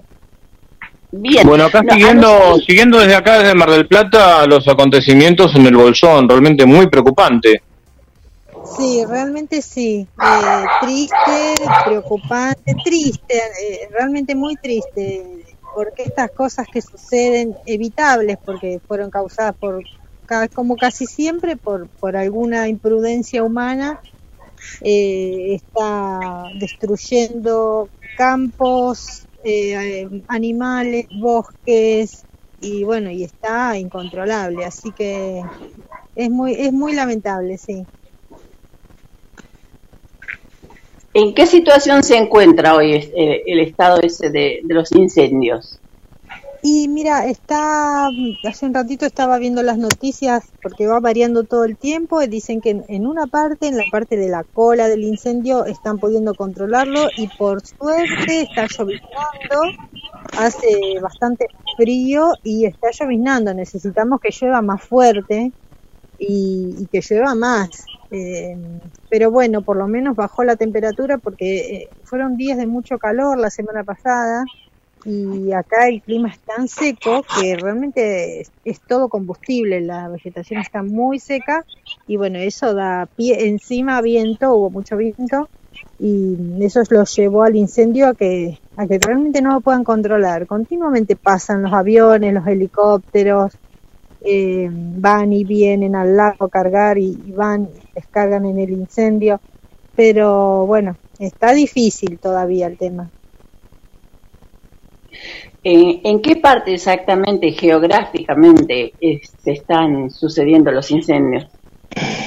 Es al norte, al norte de Bolsón, eh, al norte como saliendo hacia Bariloche por la ruta 40, eh, en una zona que se llama Los Repollos y de ahí se va hacia la montaña, que es, esa zona se llama Cuesta del Ternero, y bueno, y se está dirigiendo hacia el lado del Piltri, del Piltriquitrón, hacia la parte de atrás del centro, y está subiendo por ahí, por lo que veía hoy en las noticias, está subiendo por ahí hacia la cumbre. Eh, que bueno, también lo están tratando de contener por, por otros lados, porque del otro lado hay otras localidades como el Maitén, y bueno, eh, están tratando de que no vaya hacia las zonas urbanas. Lo que pasa es que está pasando por muchos campos, hay mucha gente de campo que perdió todo.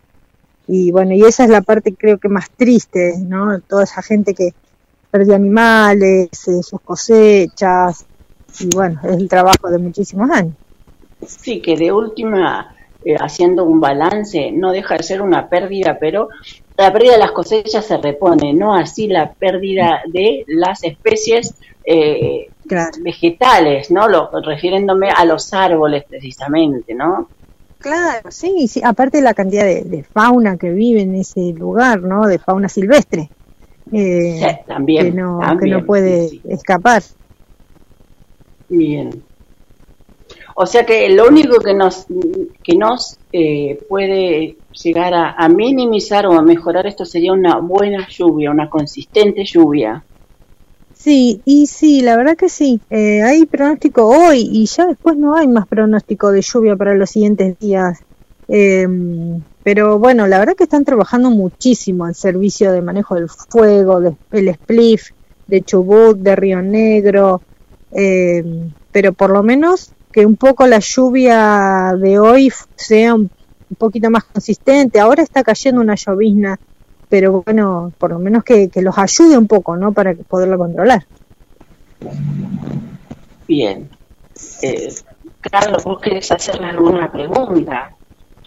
No, simplemente, este, eh, bueno, la, la solidaridad de acá de Mar del Plata, lo que es es una es una pena que este tipo de hechos eh, ocurren anualmente. No sé si en el Bolsón tan seguido, pero por ejemplo en Córdoba, en determinadas épocas del año eh, eh, empiezan estos estos estos incendios. En muchos casos, como dice Analía, por negligencia. En otros casos una cierta negligencia inducida.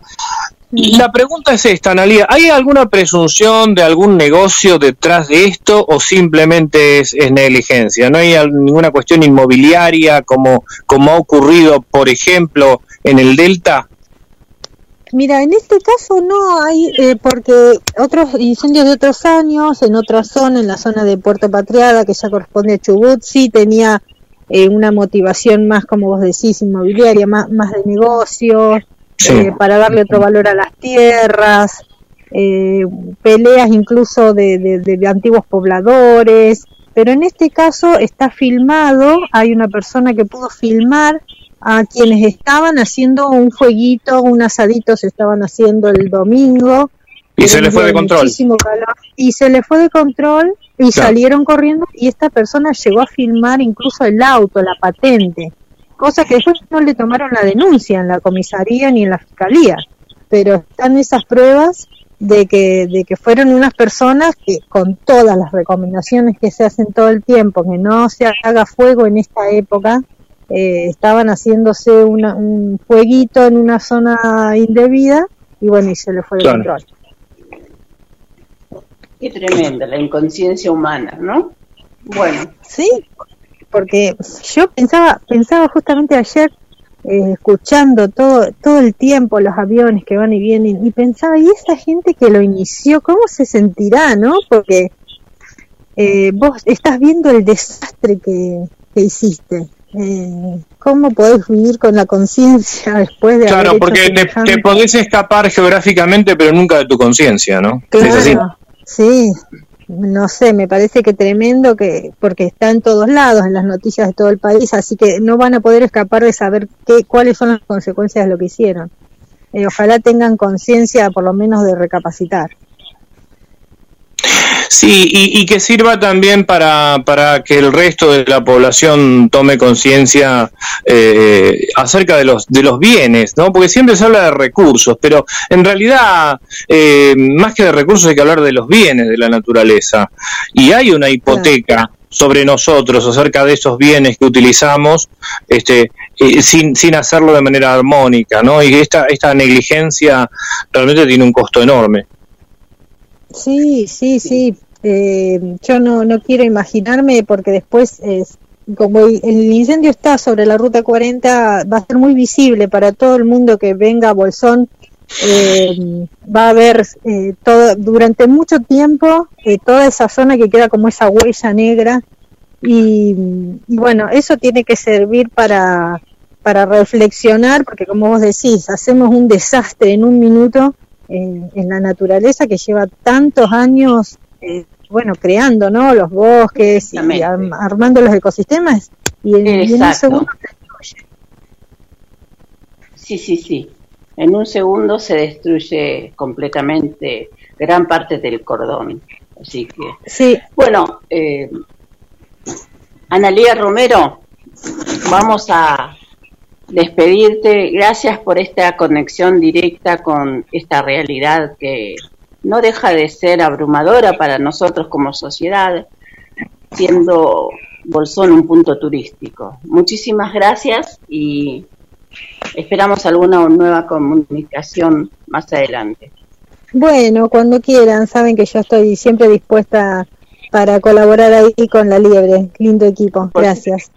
Por supuesto, muchísimas gracias. Será hasta la próxima. Beso enorme. Así Un abrazo, Analia. Romero, Analía Romero, por, por Mar del Plata, iba a decir por Bolsón, no, por Mar del Plata de la Liebre, muchísimas gracias.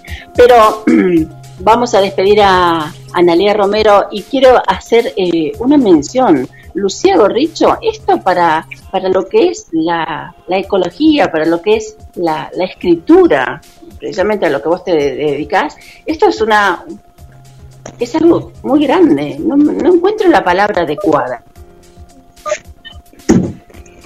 Eh, son cosas que pasan, son cosas que pasan. Es, eh, Esto de- es algo que marca muchísimo lo que es la ecología, la escritura, eh, la vida misma, ¿verdad? Claro, pasa que estamos en un momento realmente crítico a nivel civilizatorio, no es solamente la quema de bosques, sino que es el cambio climático en general, ¿no? Toda la Que produce, claro. emisiones de gases de efecto invernadero que, que se han tirado a la atmósfera y bueno, el derretimiento de los casquetes polares, la Antártida, son todas cosas que están poniendo un, hemos ya las veíamos venir, que, que era algo malo, en su momento se pensaba que era progreso, pero después enseguida logramos ver que no, que estábamos como teniendo una relación con la naturaleza de, de sometimiento y de uso y no de armonía e integración, que es lo que necesitamos, no, no podemos convivir con la naturaleza y me parece que este es el momento histórico en el que tenemos que darnos cuenta de que o aprendemos a convivir o nos vamos a tener que ir del planeta, ¿no? Pasa un poco por ahí. Hay, las temperaturas están siendo muy altas y, y bueno, pasa esto, ¿no? De la falta de formación de la gente o, el descuido, pero yo no, no, no echaría este caso por es particular, ¿no? Pero recién Carlos hablaba de toda la especulación que hay y esos son realmente los problemas de las quemas intencionales de, de los bosques, de los montes, que se ha hecho como algo natural. De hecho, en la escuela se enseñaba como algo que estaba bien, ¿no? El avance de la frontera agropecuaria y ir ganándole metros a, al monte, al bosque o a la selva para expandir los cultivos, sobre todo en el caso de Argentina, que somos un país agroexportador, ¿no? Que, que se cultiva mucho y, y bueno, y se fue cultivando en base a, a la tala de árboles y ni siquiera la tala, sino la quema, porque a veces no hay árboles de, de uso comercial, entonces directamente se quema todas las especies de, que hay en el lugar para implantar una sola y eso es pérdida de biodiversidad, que es otro de los problemas con los cuales nos estamos enfrentando. Todas estas cosas tienen que servir para tomar conciencia y, y ojalá que así sea, ¿no? Entonces la naturaleza se recompone finalmente, no es que le da esfuerzo, la naturaleza no hace esfuerzo, lo hace natural, lo hace solo, lo hace fácil.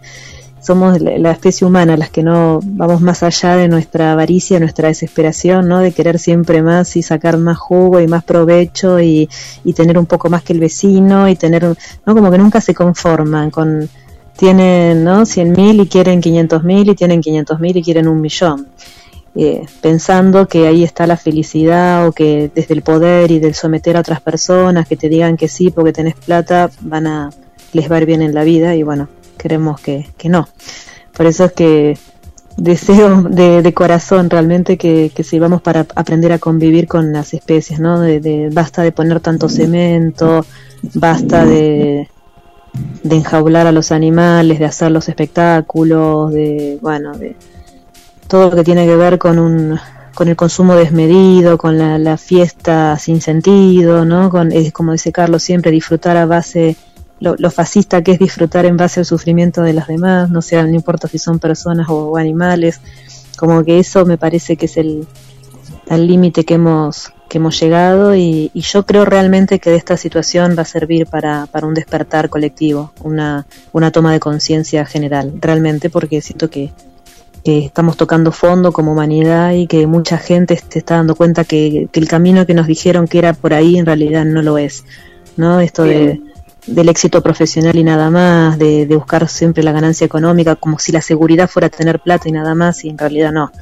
Vamos a ser felices cuando, cuando estamos sanos, cuando tengamos una buena relación entre las personas. Me parece que pasa un poco por ahí la naturaleza se, se recupera. Lo que está en, en debate es la existencia humana. Sí, se recupera de una manera abismal, ¿eh? O sea, es impresionante cómo enseguida todo vuelve a, a, a, nacer, a reproducirse, a brotar, a salir, ¿no? Lo que, lo que no está tan claro si los humanos vamos a poder adaptarnos a todos estos cambios. Eso es lo que no está tan claro. Pero el, el mundo va a seguir sin nosotros y sin nosotras. ¿eh? Eso no nos, no nos preocupa. Fíjate, fíjate, Lucía, que eh, este, en la más mínima grieta de cemento surge el pasto. Parece un ejemplo trivial, pero es así no. como vos lo marcás. Es tal cual. Todo es de a millones en la naturaleza, todo se reproduce de a millones. Es infernal todo lo que pasa en el fondo del mar. Está contaminada la superficie del mar, ¿no? Con esos, esas eh, islas plásticas de toda la basura que se va tirando, pero en las profundidades sigue intacto. Es tanta la cantidad, tanta la, la, masividad del volumen de agua que hay en el planeta Tierra que no nos podemos imaginar, ¿no? Es como que realmente es, es muy poderoso. Lo, los humanos somos los que estamos ahí en, en riesgo pero así todo nos hemos venido viviendo muchos años y cada vez eh, nos hemos adaptado, ¿no? Así que espero que también nos adaptemos esta. Decime. Lucy, eh, hay algo que, que no quiero, que no queremos dejar pasar sin que eh, nos cuentes bien a, a ciencia, ¿no? ¿No? El, el tema del el papel reciclado y tu proyecto como elaboración que no queremos que nos quede pendiente esto. Contanos un poquito de cómo es el proyecto y cuál es la metodología. Bueno, voy a seguir trabajando todo el año en eso. En realidad el proyecto es reciclar papel porque no hay. Básicamente en Mar del Plata lo poco que se hace es, es muy artesanal y muy poquito, como para hacer agendas, alguna otra cosa más, pero no hay nadie que lo tome eh, así con, con la seriedad que necesita para poder abastecer de papel reciclado a la población. Que eso trae dos beneficios. Por un lado, disminuimos el, la presión sobre el predio de disposición final de residuos, o sea, sobre lo que se conoce contra, con el basural. La basura existe porque la creamos. Es una construcción social la basura. Los animales no provocan basura, provocamos... Los humanos somos tan inteligentes que tenemos esta capacidad de, de amontonar cosas que no sirven para nada más que para contaminar y ensuciar. Eso es lo que hacemos con los desechos. Y la idea es que si los separamos, le damos un buen destino, lo que es basura pasa a ser algo productivo y algo lindo y algo útil. O sea, lo más importante para la, la, propuesta es esa, generar menos presión de basura en el periodo de disposición final de residuos, o sea, no, no tirando tantos papeles, eh, y por otro lado, poder generar un nuevo papel. Esa sería como la propuesta. Y no estamos buscando que haya una planta de papel reciclado, como yo me imaginaba en un principio, sino lo que tenemos que hacer al tratarse de un trabajo manual eh, es que haya una recicladora en cada barrio, una propuesta de reciclado en cada barrio, o sea, que haya personas que voluntariamente se ofrezcan a ser parte de esta capacitación para después poder generar trabajo. O sea, invertir en capacitación y después, una vez que ya lo saben cómo hacer, porque poder hacer papel para vender y eh, generar más capacitaciones también. Es un cambio de conciencia el que necesitamos. El, el, el, cambio no está es, es, con el papel, está en la mente. Tenemos que hacer un cambio en la mente, ¿no? Es como siempre nos han dicho es un cambio, claro, a veces pareciera que es más fácil, pero se ve que es difícil. Son tantas las trabas mentales que tenemos, nos han chipeado, digo yo. Desde que nacemos, desde que nacemos, que venimos con toda la ingenuidad, con todo el amor del mundo, con todas las ganas de hacer, preguntar por qué, por qué, por qué, como preguntan todos los niños y las niñas cuando empiezan a hablar, nos van chipeando para que encajemos en este sistema productivo, un sistema productivo en el que unas personas viven a costa de otras. Se dice que la riqueza está concentrada en un 1% de la población. Un 1% de la población tiene concentrada la riqueza. Todo el resto tratando de ver cómo llegamos a fin de mes, cómo zafamos la situación, porque hay un grupito que se quedó con todo. Y se quedó con todo, incluyendo los medios de comunicación, incluyendo los sistemas educativos todo lo que nos han dicho, o sea, y eso es las familias, no vamos a responsabilizar, ya no lo podemos seguir echando la culpa a mamá y a papá de lo que pensamos o de lo que no, pues ya somos personas adultas que podemos salir de esa lógica, pero hay muchas creencias que tenemos en la cabeza como que es así, que siempre fue así y que va a seguir siendo así, que no podemos cambiar. Lo que tenemos que hacer es abrir la mente porque la mente es como un paracaídas, si no la abrimos no funciona. Hay otra manera de vivir, hay otra forma de construir una familia, hay otras formas de vivir el amor hay otras maneras de hacer las cosas, de, todo, de todo hay otra forma. Eso es lo que tenemos que hacer, buscar esa manera. Y yo lo que estoy haciendo con el papel reciclado es ese, ese camino, enfocarme en eso, porque como todo, así nos metemos en todo, no hacemos nada, elegir en algún tema en el que sentimos que sí podemos aportar o buscar, porque además dicen que enseñamos de lo que tenemos que aprender. Yo estoy enseñando sobre papel porque tengo evidentemente que aprender sobre eso, porque me interesa la editorial y me interesan los libros. O sea, la idea es pensar papel para la producción editorial, pero como es difícil porque los tamaños de las tapas son grandes, empezamos a hacer papel de 12 por 24, que los bastidores son más manejables, es más fácil de hacer y podemos hacer tarjetería. O sea, arrancamos con eso, hacer papel para tarjetería, con la idea de que si la gente no compra papel reciclado es porque no hay a la venta, porque si hubiera la venta en las librerías y hubiera la venta en los negocios, en los kioscos, la gente compraría papel reciclado. No lo compra porque no lo hay. Y si no lo hay, lo tenemos que hacer. Y eso es lo que estamos haciendo, o sea, hacer capacitaciones, empezamos con la primera el, el año pasado, en noviembre y diciembre, estuvimos trabajando con un grupo de 12 chicas que estuvieron aprendiendo a hacer papel reciclado, de las cuales algunas se súper entusiasmaron y van a ser parte del equipo, o sea que van a estar produciendo papel, pero además capacitando a otras chicas y a otros chicos también, por supuesto, para ampliar eh, la cantidad de gente. Tenemos que ser muchas personas, muchas personas, pero es algo rentable, es algo que, que, es un trabajo genuino, que es fácil de hacer, que no se necesita mucha maquinaria más que una licuadora doméstica. Si tuviéramos una licuadora industrial, que se pueden hacer, bárbaro, pero igual con la licuadora de cocina común se puede hacer la pulpa de papel. Lo que hay que hacer es poner el papel trozado en remojo, 24 horas más o menos, pueden ser 48, no pueden ser mucho más o 72 porque si no se pudre empieza a convocar bichos y demás, entonces hay que ponerlo en remojo y ya decimos que es como gastronomía. Una vez que iniciamos el proceso hay que producirlo porque si no el papel se pudre. Lo bueno es que no se come, entonces no nos pasa nada, pero la idea es trabajar con la pulpa fresca. Y eso es lo que hay que hacer, pasarlo por un bastidor y bueno, enseñar la técnica del reciclado y la técnica de la distribución basada en los principios del comercio justo, que eso lleva un poquito más de tiempo que aprender. Hacer papel lo aprendes en una jornada de 3-4 horas, pero después el circuito de comercialización lleva mucho más tiempo y eso es lo que parte de la capacitación que estoy que vamos a iniciar estos estos años este año esperemos que sea este año y no sean 20.000 años ojalá que este año tengamos stock para poder ofrecer papel Lucía, esta, esta capacitación eh, la vas a hacer de manera presencial, virtual. ¿Cómo lo tenés eh, medianamente planificado? Sobre todo por esto de la pandemia, que no sabemos para qué lado se, se va a organizar la cosa, ¿no?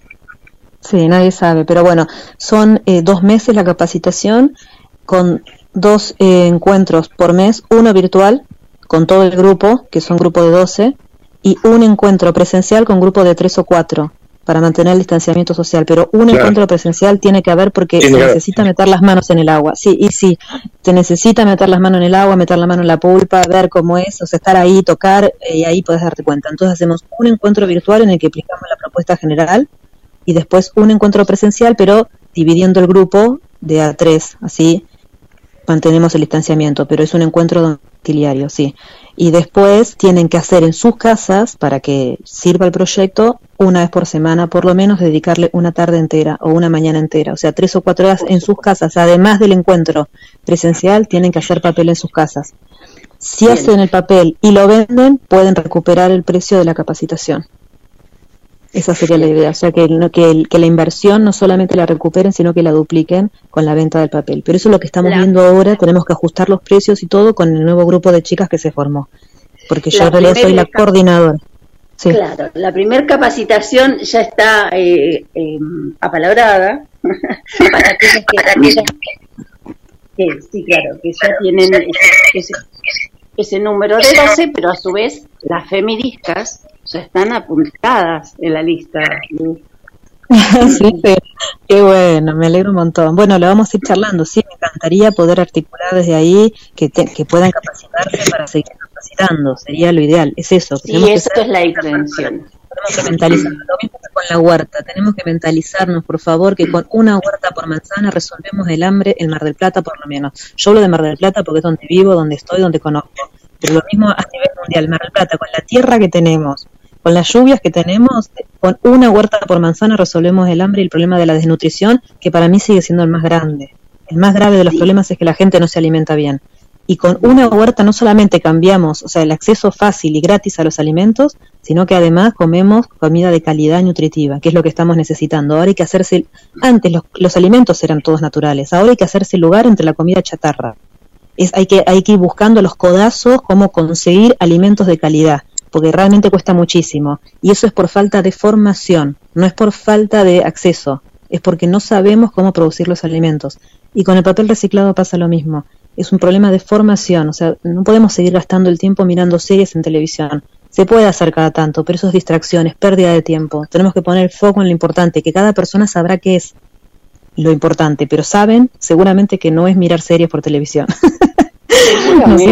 Claro, no lo es. Podemos hacerlo para distraernos, pero no podemos desperdiciar la vida haciendo cosas que no tengan un sentido, un sentido para nuestro ser. No importa el nombre que le quieran poner, pero hay algo que tenemos que hacer, que vinimos a hacer. Bueno, hagámoslo, porque estamos eh, realmente de paso y es algo muy linda la vida más allá de todos los problemas que tiene. Primero que es un milagro, porque realmente es un milagro, pero después que hay muchas cosas muy lindas para hacer.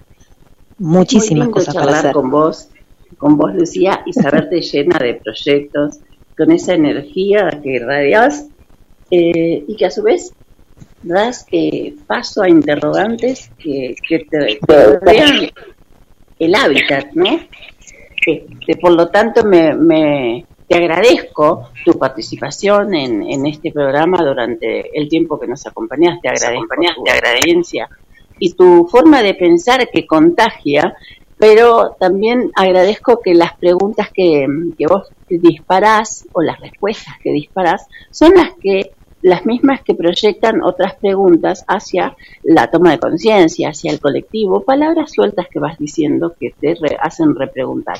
Lo que me da pie para decirle o hacerle una, una especie de conversación a Carlos Mato para hacernos recordar al colectivo de las personas que, estamos reclamando nuestros derechos, que queremos salir de la queja y que nos replanteamos eh, un pasar o un porvenir sobre la actividad que está por empezar ahora en el mes de febrero en cuanto a la Comudi, Carlos Matos. Bueno, vos sabés que yo en Comudis estoy como delegado, no estoy en la mesa directiva de Comudis. Eso es lo primero que tenemos que dejar en claro porque los otros días cuando eh, se hizo la entrevista tanto a, Fernando Letelle, que es el presidente, como a, eh, Silvia Abayay, bueno, una serie de, de, preguntas. Yo algunas las contesté como delegado, pero eso, eso es lo primero que quiero dejar eh, claro. La Comudis, como habíamos explicado la vez pasada, es eh, un organismo eh, regulado por una ordenanza municipal que está integrado por delegados titulares y suplentes de las distintas organizaciones de y para personas con discapacidad de la ciudad de Mar del Plata. Y también ah, eh, forman parte por, en esa misma ordenanza, eh, bueno, obviamente está la dirección de discapacidad, que o bien lo hace a través del mismo director o de alguien que el director designe, el Consejo Escolar de General Pueyrredón, que ha enviado a su representante únicamente a, dos reuniones, desde que, como dice, se, se constituyó, y la Universidad Nacional de Mar del Plata. Bueno, ahora en el mes de febrero, eh, en la primera sesión plenaria hay que renovar las autoridades. El único tema del orden del día, según se informó, es justamente la, renovación de autoridades, que eso es de manera este, eh. Eh, se iba a hacer en el mes de en el mes de eh, diciembre pero bueno tal cual le ocurrió a casi todas las organizaciones tanto civiles privadas como como estatales por este tema de la pandemia han habido prórrogas. A partir de ahí es que va a haber una serie de, de, actividades que tienen que ver con la continuidad de lo que se venía tratando el año pasado la creación de la Comisión de Discapacidad dentro del Consejo Deliberante, que ya prácticamente es un hecho, quedó como Comisión de Derechos Humanos y Discapacidad. Eh, después está el tema del defensor en temas de discapacidad, sería eh, eh, un, una persona más que integraría, o dos personas más que integrarían eh, la Defensoría, eh, el, el, organismo del Defensor del Pueblo, pero eh, con competencias específicas en la temática de la discapacidad. bueno, está, ya se elaboró el proyecto de ordenanza. El sistema de elección es distinto al, a los tres defensores actuales es distinto porque lo que se sostiene desde Comudis y lo que venimos sosteniendo las distintas organizaciones es que el defensor del pueblo lo debe votar el pueblo. Y la realidad es que acá en Mar del Plata, a los defensores que integran ese organismo, que es eh, la Defensoría del Pueblo, lo eligen los colegios profesionales, por un lado, la sociedad de fomento por el otro y las ONGs por el otro. Es decir, hay tres personas que están elegidas por tres cuerpos, de manera indirecta es mucho más directa la elección de un concejal que la elección de los defensores, lo cual es una, eh, por más que la palabra sea defensor, es algo que hay que habría que revisar. Eh, y por supuesto se sigue trabajando en el tema del transporte.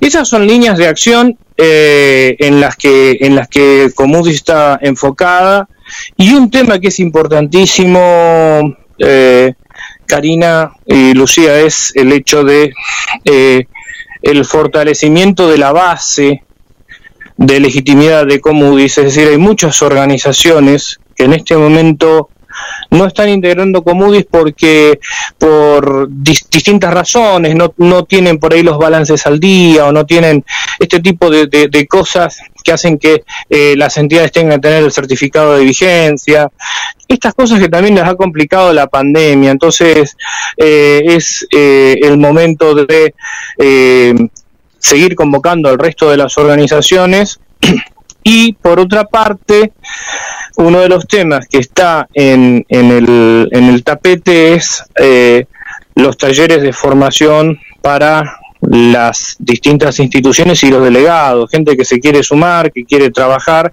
pero que por ahí no sabe cómo hacerlo.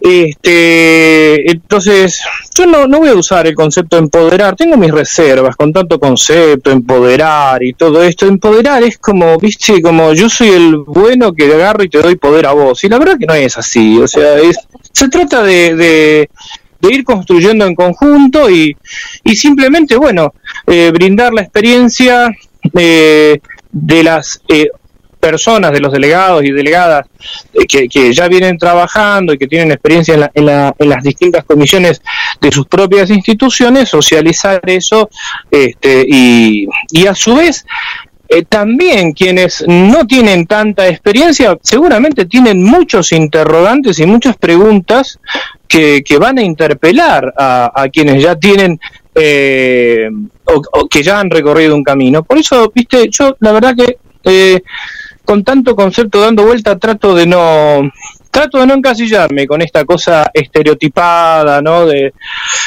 eh, eh, hay que empoderar a las minorías. ¿Y quién sos vos para empoderar, viste? Qué sé yo, ¿no? Hay como cierta, como cierta soberbia, ¿no? En eso. Este, pero bueno, ellos a grandes rasgos los, los lineamientos a seguir en este año, lo que por lo menos se habló en las últimas reuniones del año pasado, quedan muchos otros temas, por supuesto, pero lo importante también es, como decía Lucía, eh, concentrarse en tres o cuatro cosas puntuales y no dispersarse, porque si no, uno termina por, eh, uno o una, las personas y también las instituciones, por picotear en todas partes y no concretar nada. Bien, lo bueno no es que te empoderen, sino empoderarse uno mismo, tomar el conocimiento como propio. Sí, qué sé yo, mira, ¿sabes qué pasa? Este, em, Karina, em, también las palabras sirven para mucho gatopardismo, ¿no? Eh, eh, ir cambiando palabras. Me parece que lo que de lo que se trata es, sí, eh, ¿sabes qué es lo que significa participar? Participar es tomar la parte es tomar la parte que te corresponde. Entonces, yo prefiero, viste, es más sencillo hablar de participar, que tiene un sentido mucho más claro que empoderar, este, eh, eh, hablar de, comprender que, eh, que, hablar de empatizar. Son palabras mucho más claras, mucho más directas. nuestro idioma creo que tiene una precisión conceptual muy muchísimo. ¿Sabes de dónde viene esto de empoderar del empowerment? Es un concepto, eh, una especie de traducción, una traducción de un concepto, eh, eh, de una palabra inglesa. Nosotros ya teníamos la palabra participar. Participar no es simplemente ir a un lugar donde, donde te convocan. Participar es ir y tomar la porción que te corresponde. Eso es participar. Entonces, este, eh, viste, a veces me parece que tanta palabrería es como eh, alguien sostuvo esto de que hay gente que oscurece las aguas para que parezcan más profundas, ¿no? Eh, em, y así nos encontramos con la inclusión. A mí me, me, me causa mucha gracia gente que habla de incluir desde una óptica fragmentada. Eh, si no nos integramos primero a nosotros mismos, eh, el que quiera incluir desde su visión dual o desde su visión fragmentada, va a querer incluir desde una parcela, no desde la, no desde la totalidad como visión, ¿no? Entonces, a mí me parece que tendríamos que intentar, por lo menos los colectivos de los cuales formamos parte, en este caso el colectivo Disca o el colectivo que sea, empezar a sacarnos todos esos ropajes de palabras que terminan por no significar nada y que los cambios muchas veces creemos que es cambiar una palabra por otra, que es cambiar palabras para que en el fondo las cosas no cambien, ¿no? Este, y es este un poco eh, eh, tomar conciencia, lo que tenemos que hacer es tomar conciencia y, salirnos de esta situación. Este, y para salirnos no salimos eh, cambiando palabras, ¿viste? Hay mucho pico y poca pala. Hay mucho pico y poca pala. Entonces, un poquito más de pala vendría mejor y menos pico. Participar.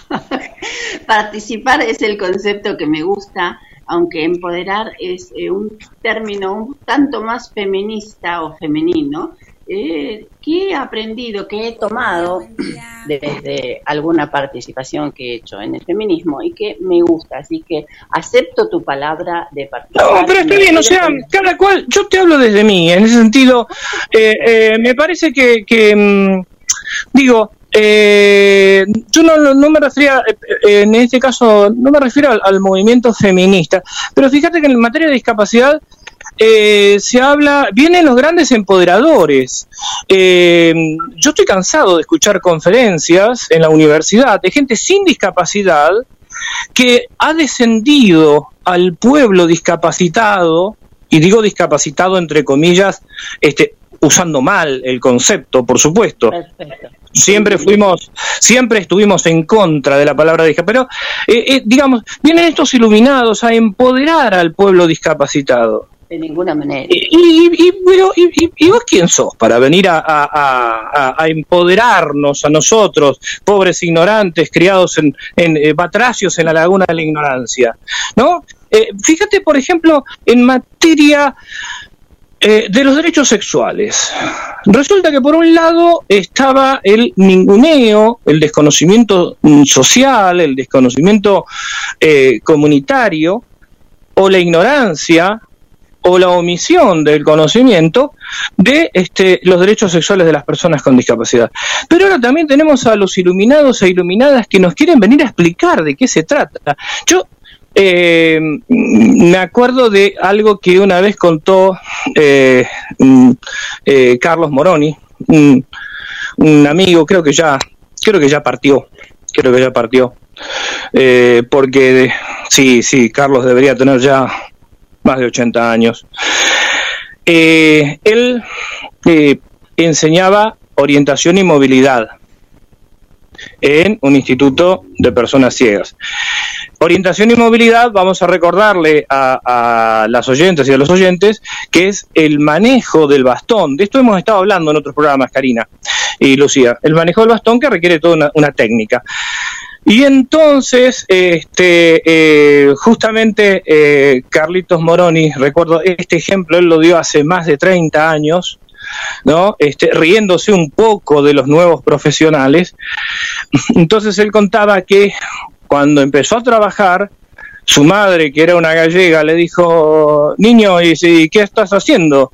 Y enseño a caminar a los ciegos, le dijo, porque daba orientación y movilidad. Y la madre le dijo, bueno, pero yo desde que era niña los ciegos siempre han caminado solos.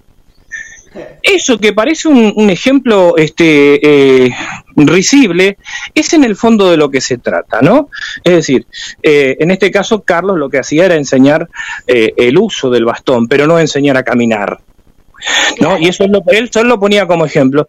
Y entonces me parece que en este, en este empowerment, este, en esta especie de, de, know-how, de franquicia, ¿no? Este, vendida así, vienen a explicarnos cosas que, eh, que en cierto modo son como son ofensivas eh, porque realmente es desconocer el camino recorrido por nuestras colectividades, por nuestras comunidades, por un lado, y por otro lado es eh, constituirse en decir, bueno, a ver, esta gente fue ninguneada, ahora nosotros no los ninguneamos, pero los pensamos a nuestra medida.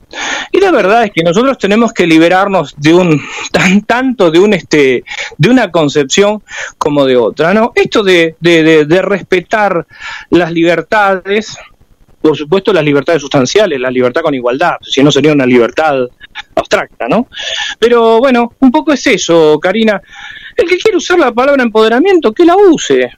No, no, no, a mí me da lo mismo.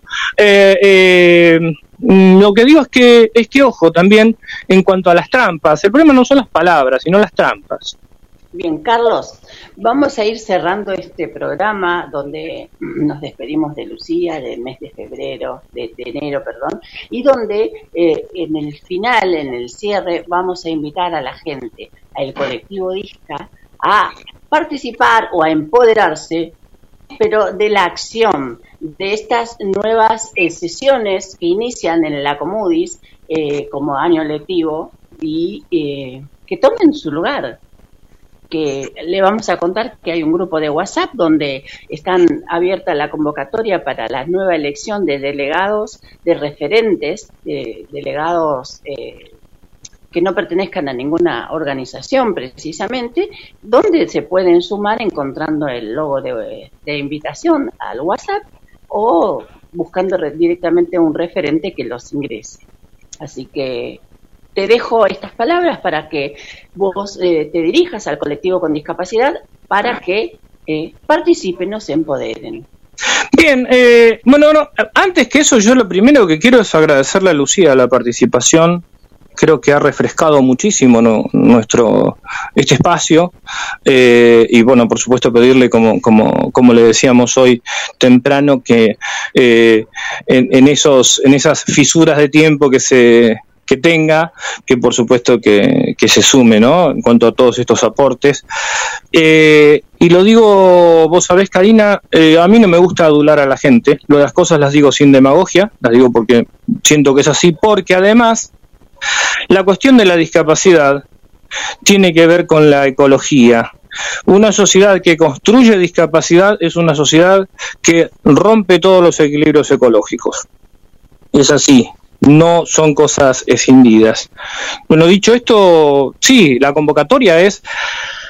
Bueno, las organizaciones eh, que tengan que renovar delegados, por supuesto, lo harán a través de sus asambleas eh, ordinarias. Y este, los independientes, bueno, el WhatsApp se lo vas a dar vos después, eh, Karina, el número eh, para quienes todavía no están sumados y que, bueno, que decidan justamente que, eh, que trabajen en cuanto a la designación de quienes los va quienes los va a representar. Lo importante es que eh, si vos no tomás tu lugar, eh, alguien lo va, lo va a ocupar. El vacío de poder no existe. Eso eso es así. Así que bueno, eh, supongo, Lucía, estás por ahí todavía, ¿no? Sí, acá estoy. Bien, bueno, Lucía, vamos a... Eh, no, seguramente este después me gustaría, por supuesto que el proyecto este también de escritura del que te hablaba al principio, me gustaría después este que nos comunicáramos para, obviamente, en el momento de publicar, hacerlo a través de tu proyecto, que está, está muy bueno. Gracias, me encantaría, pero por eso le- te aconsejo lo que le aconsejo a todo el mundo. Conmigo empezamos a trabajar cuando ya tenés en la cabeza qué libro querés. Sí, sí, está... O sea, tenés que armar tu libro, no esperar que alguien te diga, pero si no es como que... No, te no, no, no. Vos ya tenés No, un montón de textos. Eso está bastante. El plan de la obra está armado y estamos en este momento este, dándole forma. Por eso también ent- entendía lo que vos decías, la necesidad de aislarse, ¿no? Pero bueno, en, en poco tiempo nos comunicaremos este, para, para charlar de esto también. Karina. Así que. Carlos. Tengo, tengo, tengo saludos, eh, Lucía, Carlos. A ver. Eh, bueno, primero yo ya sé el libro que va, va a publicar eh, Carlos, que va a ser el día que fui abducido. Pero bueno, eso lo hablamos después. eso lo, lo hablamos después. Y no, me, pero y me llevaron a ese- Ese es Magonia. un segundo. ese es un segundo libro. Bueno, por acá eh, les cuento, Karina, eh, equipo que está, eh, Cintia, Anaí Pili, dice abrazo fuerte, a la compañera, eh, al equipo de Fuertes Mujeres que están en la radio, saludos para Lucía y su nueva incorporación de voces femeninas. Eh, Adriana también está con nosotros. Después le contamos a Cintia, porque claro, agarró esa parte ahí del programa. Adriana Larriga está también Karina, que dice a esas personas que no les importa nada, aparte, no les hacen nada acá. No la ponen presas ni multas por todo el daño que hicieron, ¿no? Eh, Estaba hablando en referencia a lo que nos contaban desde el Bolsón. Cintia nuevamente nos comenta, hermosa reflexión de Lucía sobre la educación y distribución de las riquezas concentradas en muy pocos. Un gran proyecto del reciclado y generar conciencia colectiva de cuidar nuestros recursos naturales y trabajo que generará en el pueblo. Gracias, Lucía. También está Héctor Carlos Filipa, dice, muy bueno el tema de las huertas orgánicas. Y bueno, por ahí. Ah, y también está, que capaz que las conoces, Lucía, eh, de la página Biopacha Alimentos Saludables, que nos envía un emoticón de un gatito ahí, como que está contento con todo lo que se está hablando. Bueno, estos son los mensajes por aquí. Sí. Ay, perdón. Sí, un, un gran saludo, un gran saludo para Cintia Pili, eh, realmente este, eh, yo siempre siempre remarco el, el, el panel tan esclarecedor del que del que ella formó parte en la biblioteca. Ay, sí, una genia, una, una hermosa de la vida. Un abrazo para Cintia también y bueno, para toda la gente que está escuchando, muchísimas gracias por las palabras, por los halagos, son eh, bien recibidos, son necesarios también, porque bueno, vieron que el peor enemigo y el peor enemigo lo llevamos dentro, que es esa voz que nos va diciendo todo lo que hacemos mal. vieron que todas las Sí. personas la tenemos. ¿eh? Bueno, hay que aprender a ponerle un límite, es posible poner límite. Nadie nos trata tan mal como nos autotratamos, así que ese sería como lo último que quiero compartir, que les deseo que su, que su voz sea más amigable con ustedes y van a ver cómo va a mejorar también un poco la, la realidad, ¿no? Y, y lo que generamos, ¿no? Porque es como, es importante querernos para poder querer más y también para que nos quieran, ¿no? Porque a veces estamos esperando el reconocimiento ajeno, pero no tenemos el reconocimiento propio. Y eso es lo que tenemos que empezar a hacer, ¿no? El, a, a, querernos más y a cuidarnos más y deseo que este año sea así para, para todo el mundo, ¿no? Y que más vale sola que mal acompañada, como dice como dice el refrán, lo paso a género femenino, pero es un poco así, ¿no? Como a veces hay que soltar algunos vínculos para que aparezcan otros nuevos. Y bueno, esa sería la idea. Siempre hay gente muy interesante para quien compartir y hay que rodearnos de esas personas, que nos den ánimo, que nos den alegría, que nos ayuden, ¿no? Y, y bueno, en esa, en esa búsqueda estoy yo también. Bueno, y como te ven, te tratan, pero sobre todas las no, cosas... Pero, no, pero, pero, veníamos... Pero, pero veníamos bien, veníamos bien. Karina, pero... Carlos, óigame una cosa, óigame una cosa, señor Carlos Mato. A usted yo no le recrimino nada, así que déjeme hacer un remember, un mix, porque yo pensaba tener una frase que estaba compuesta por tres frasesones. Pero como te ven te tratan, no, no, es propia, no es propia de usted como te ven te tratan. ¿Usted qué le te tratan? Espera, ¿está vivo?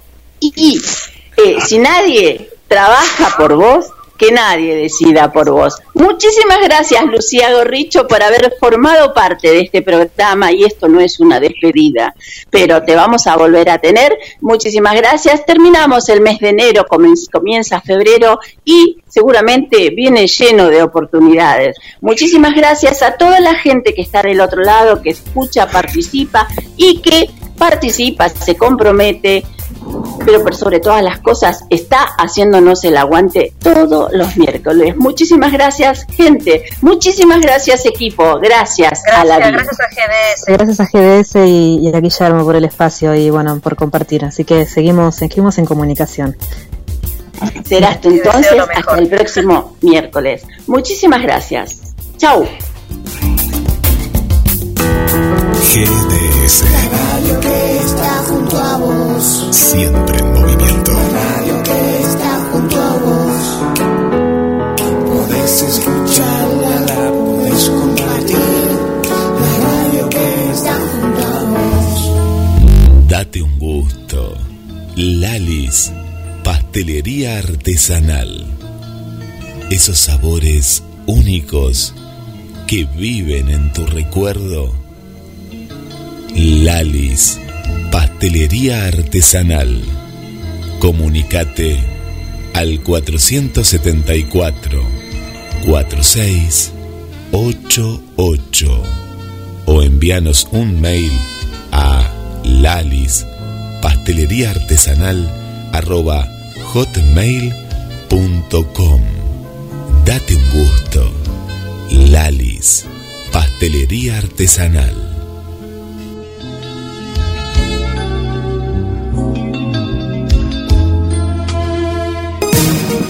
GDS, siempre en movimiento. La radio número uno, la que vos elegís. GDS, descarga nuestra app. Encontranos como GDS Radio.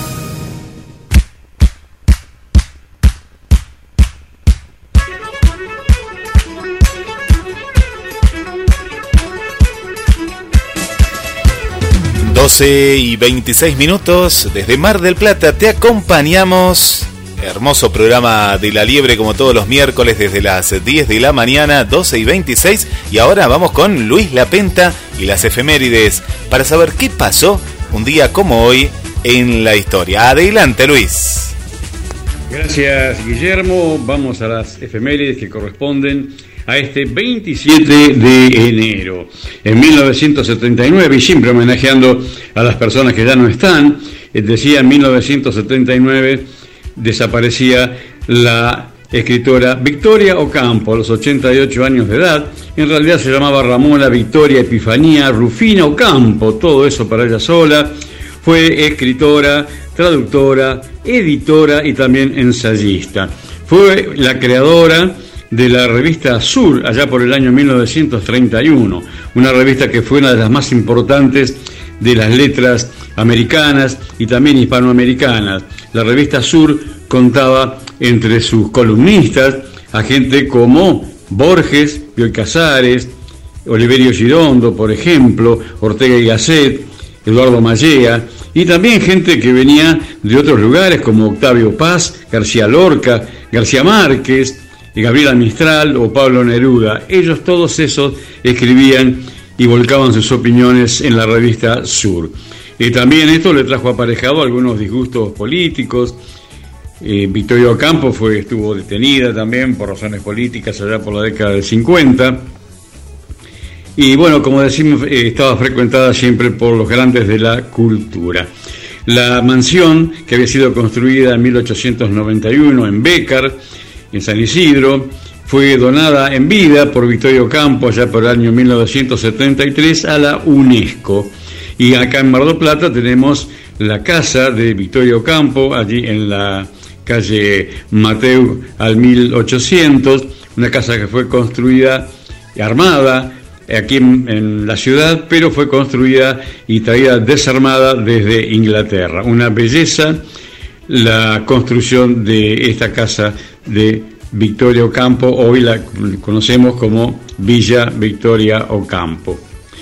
Muy bien, pasamos a otra fecha entonces, 2015 nos marcaba la partida del actor cómico Joey Rigoli a los 78 años, un hombre que tuvo mucha participación en televisión y en cine de nuestro país.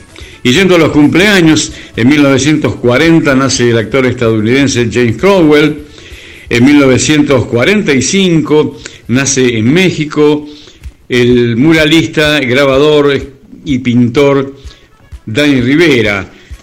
Rivera estuvo muchos años casado también con la artista plástica Frida Kahlo. Volviendo al país, en 1942 nace la ex vedette Katia Yaros, actriz también, eh, una de las diosas de la calle corriente allá por la década del 70. Eh, se la relacionó sentimentalmente con el director técnico de la selección de fútbol campeona del 78. No sé si será cierto, lo dejamos en suspenso. En 1945 nace el periodista Raúl Becerra, uno de los creadores de Semanario Insólito, junto con Rolando Hagli, Raúl Portal y Adolfo Castelo. También junto a Adolfo Castelo y Jorge Gisburg y Abrevaya, eh, fueron los creadores también de La Noticia Rebelde, exitosos programas periodísticos que hacían un poco de humor también, pero tenían muy, pero muy buena información. Y por último, en 1978 nace la actriz Julieta Val, hija de los también actores Santiago Val y Silvia Pérez. Y por último, les digo que desde 2005 la Asamblea General de las Naciones Unidas designó al 27 de enero como Día de la Conmemoración de las Víctimas del Holocausto. Esto es en recuerdo de la liberación por las tropas soviéticas del campo de Auschwitz-Birkenau, en el sur de Polonia.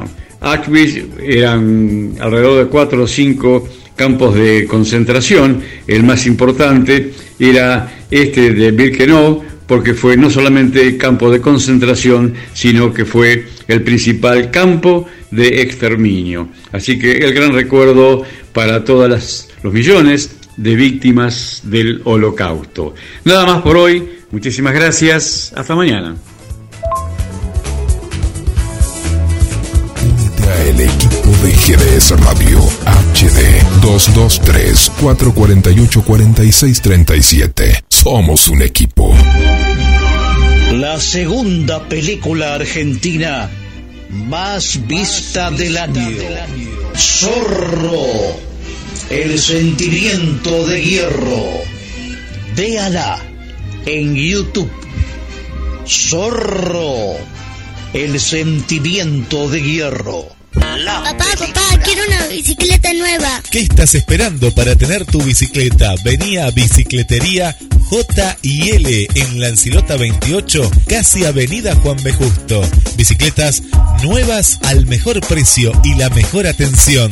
Bicicletería J y L.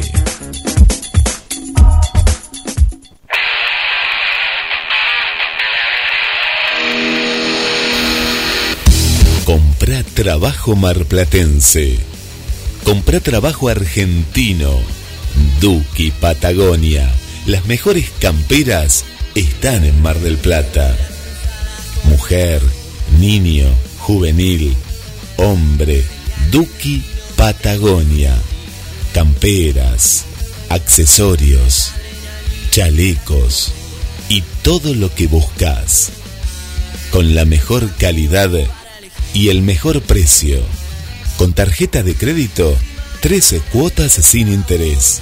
En efectivo, descuentos especiales. También podés comprar desde la web online. Entra en www.dukipatagonia.mitiendanube.com y te lo llevamos sin cargo a tu domicilio. Compra la mejor campera. Duki Patagonia. Te esperamos en Santiago del Estero 1755, casi la peatonal San Martín. También contactanos por las redes vía WhatsApp 223 5 30 6230. Seguinos en Instagram y Facebook. Duki Patagonia. Desde Mar del Plata, desde Mar del Plata hacia el mundo, hacia el mundo.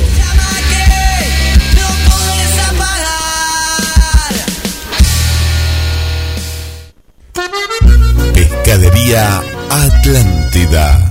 Del mar a tu mesa. Única roticería marina. Atendido por sus dueños. Venía a conocer Pescadería Atlántida. España, esquina Avellaneda.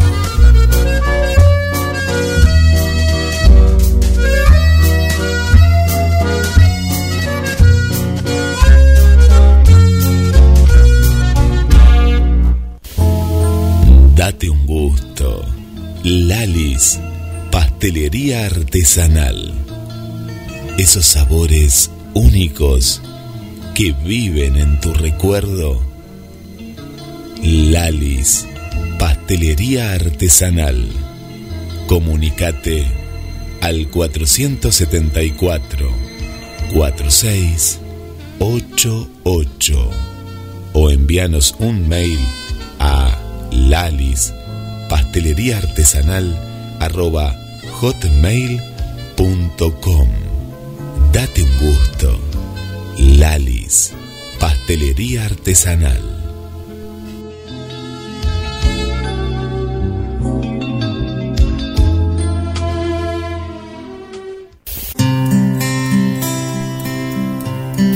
En esta pandemia, habla con un psicólogo de confianza cuando lo necesites. Olvida el tráfico, las salas de espera y los horarios de atención restringidos y sin salir de casa. Agenda tu cita online. Hemos escogido a los mejores terapeutas y psicólogos para que te ayuden en tus problemas.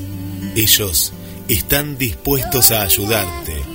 ¿Qué esperas? Agenda tu primer cita online hoy mismo con el 50% en la primera sesión. Visita el sitio www.callcenterpsicológicoonline.mentesana.com Un horizonte en tu vida es posible, es posible. Y la luz se encuentra al fin. Abre el cielo. La música de la ciudad. GDS, la radio que nos une. La música de la ciudad.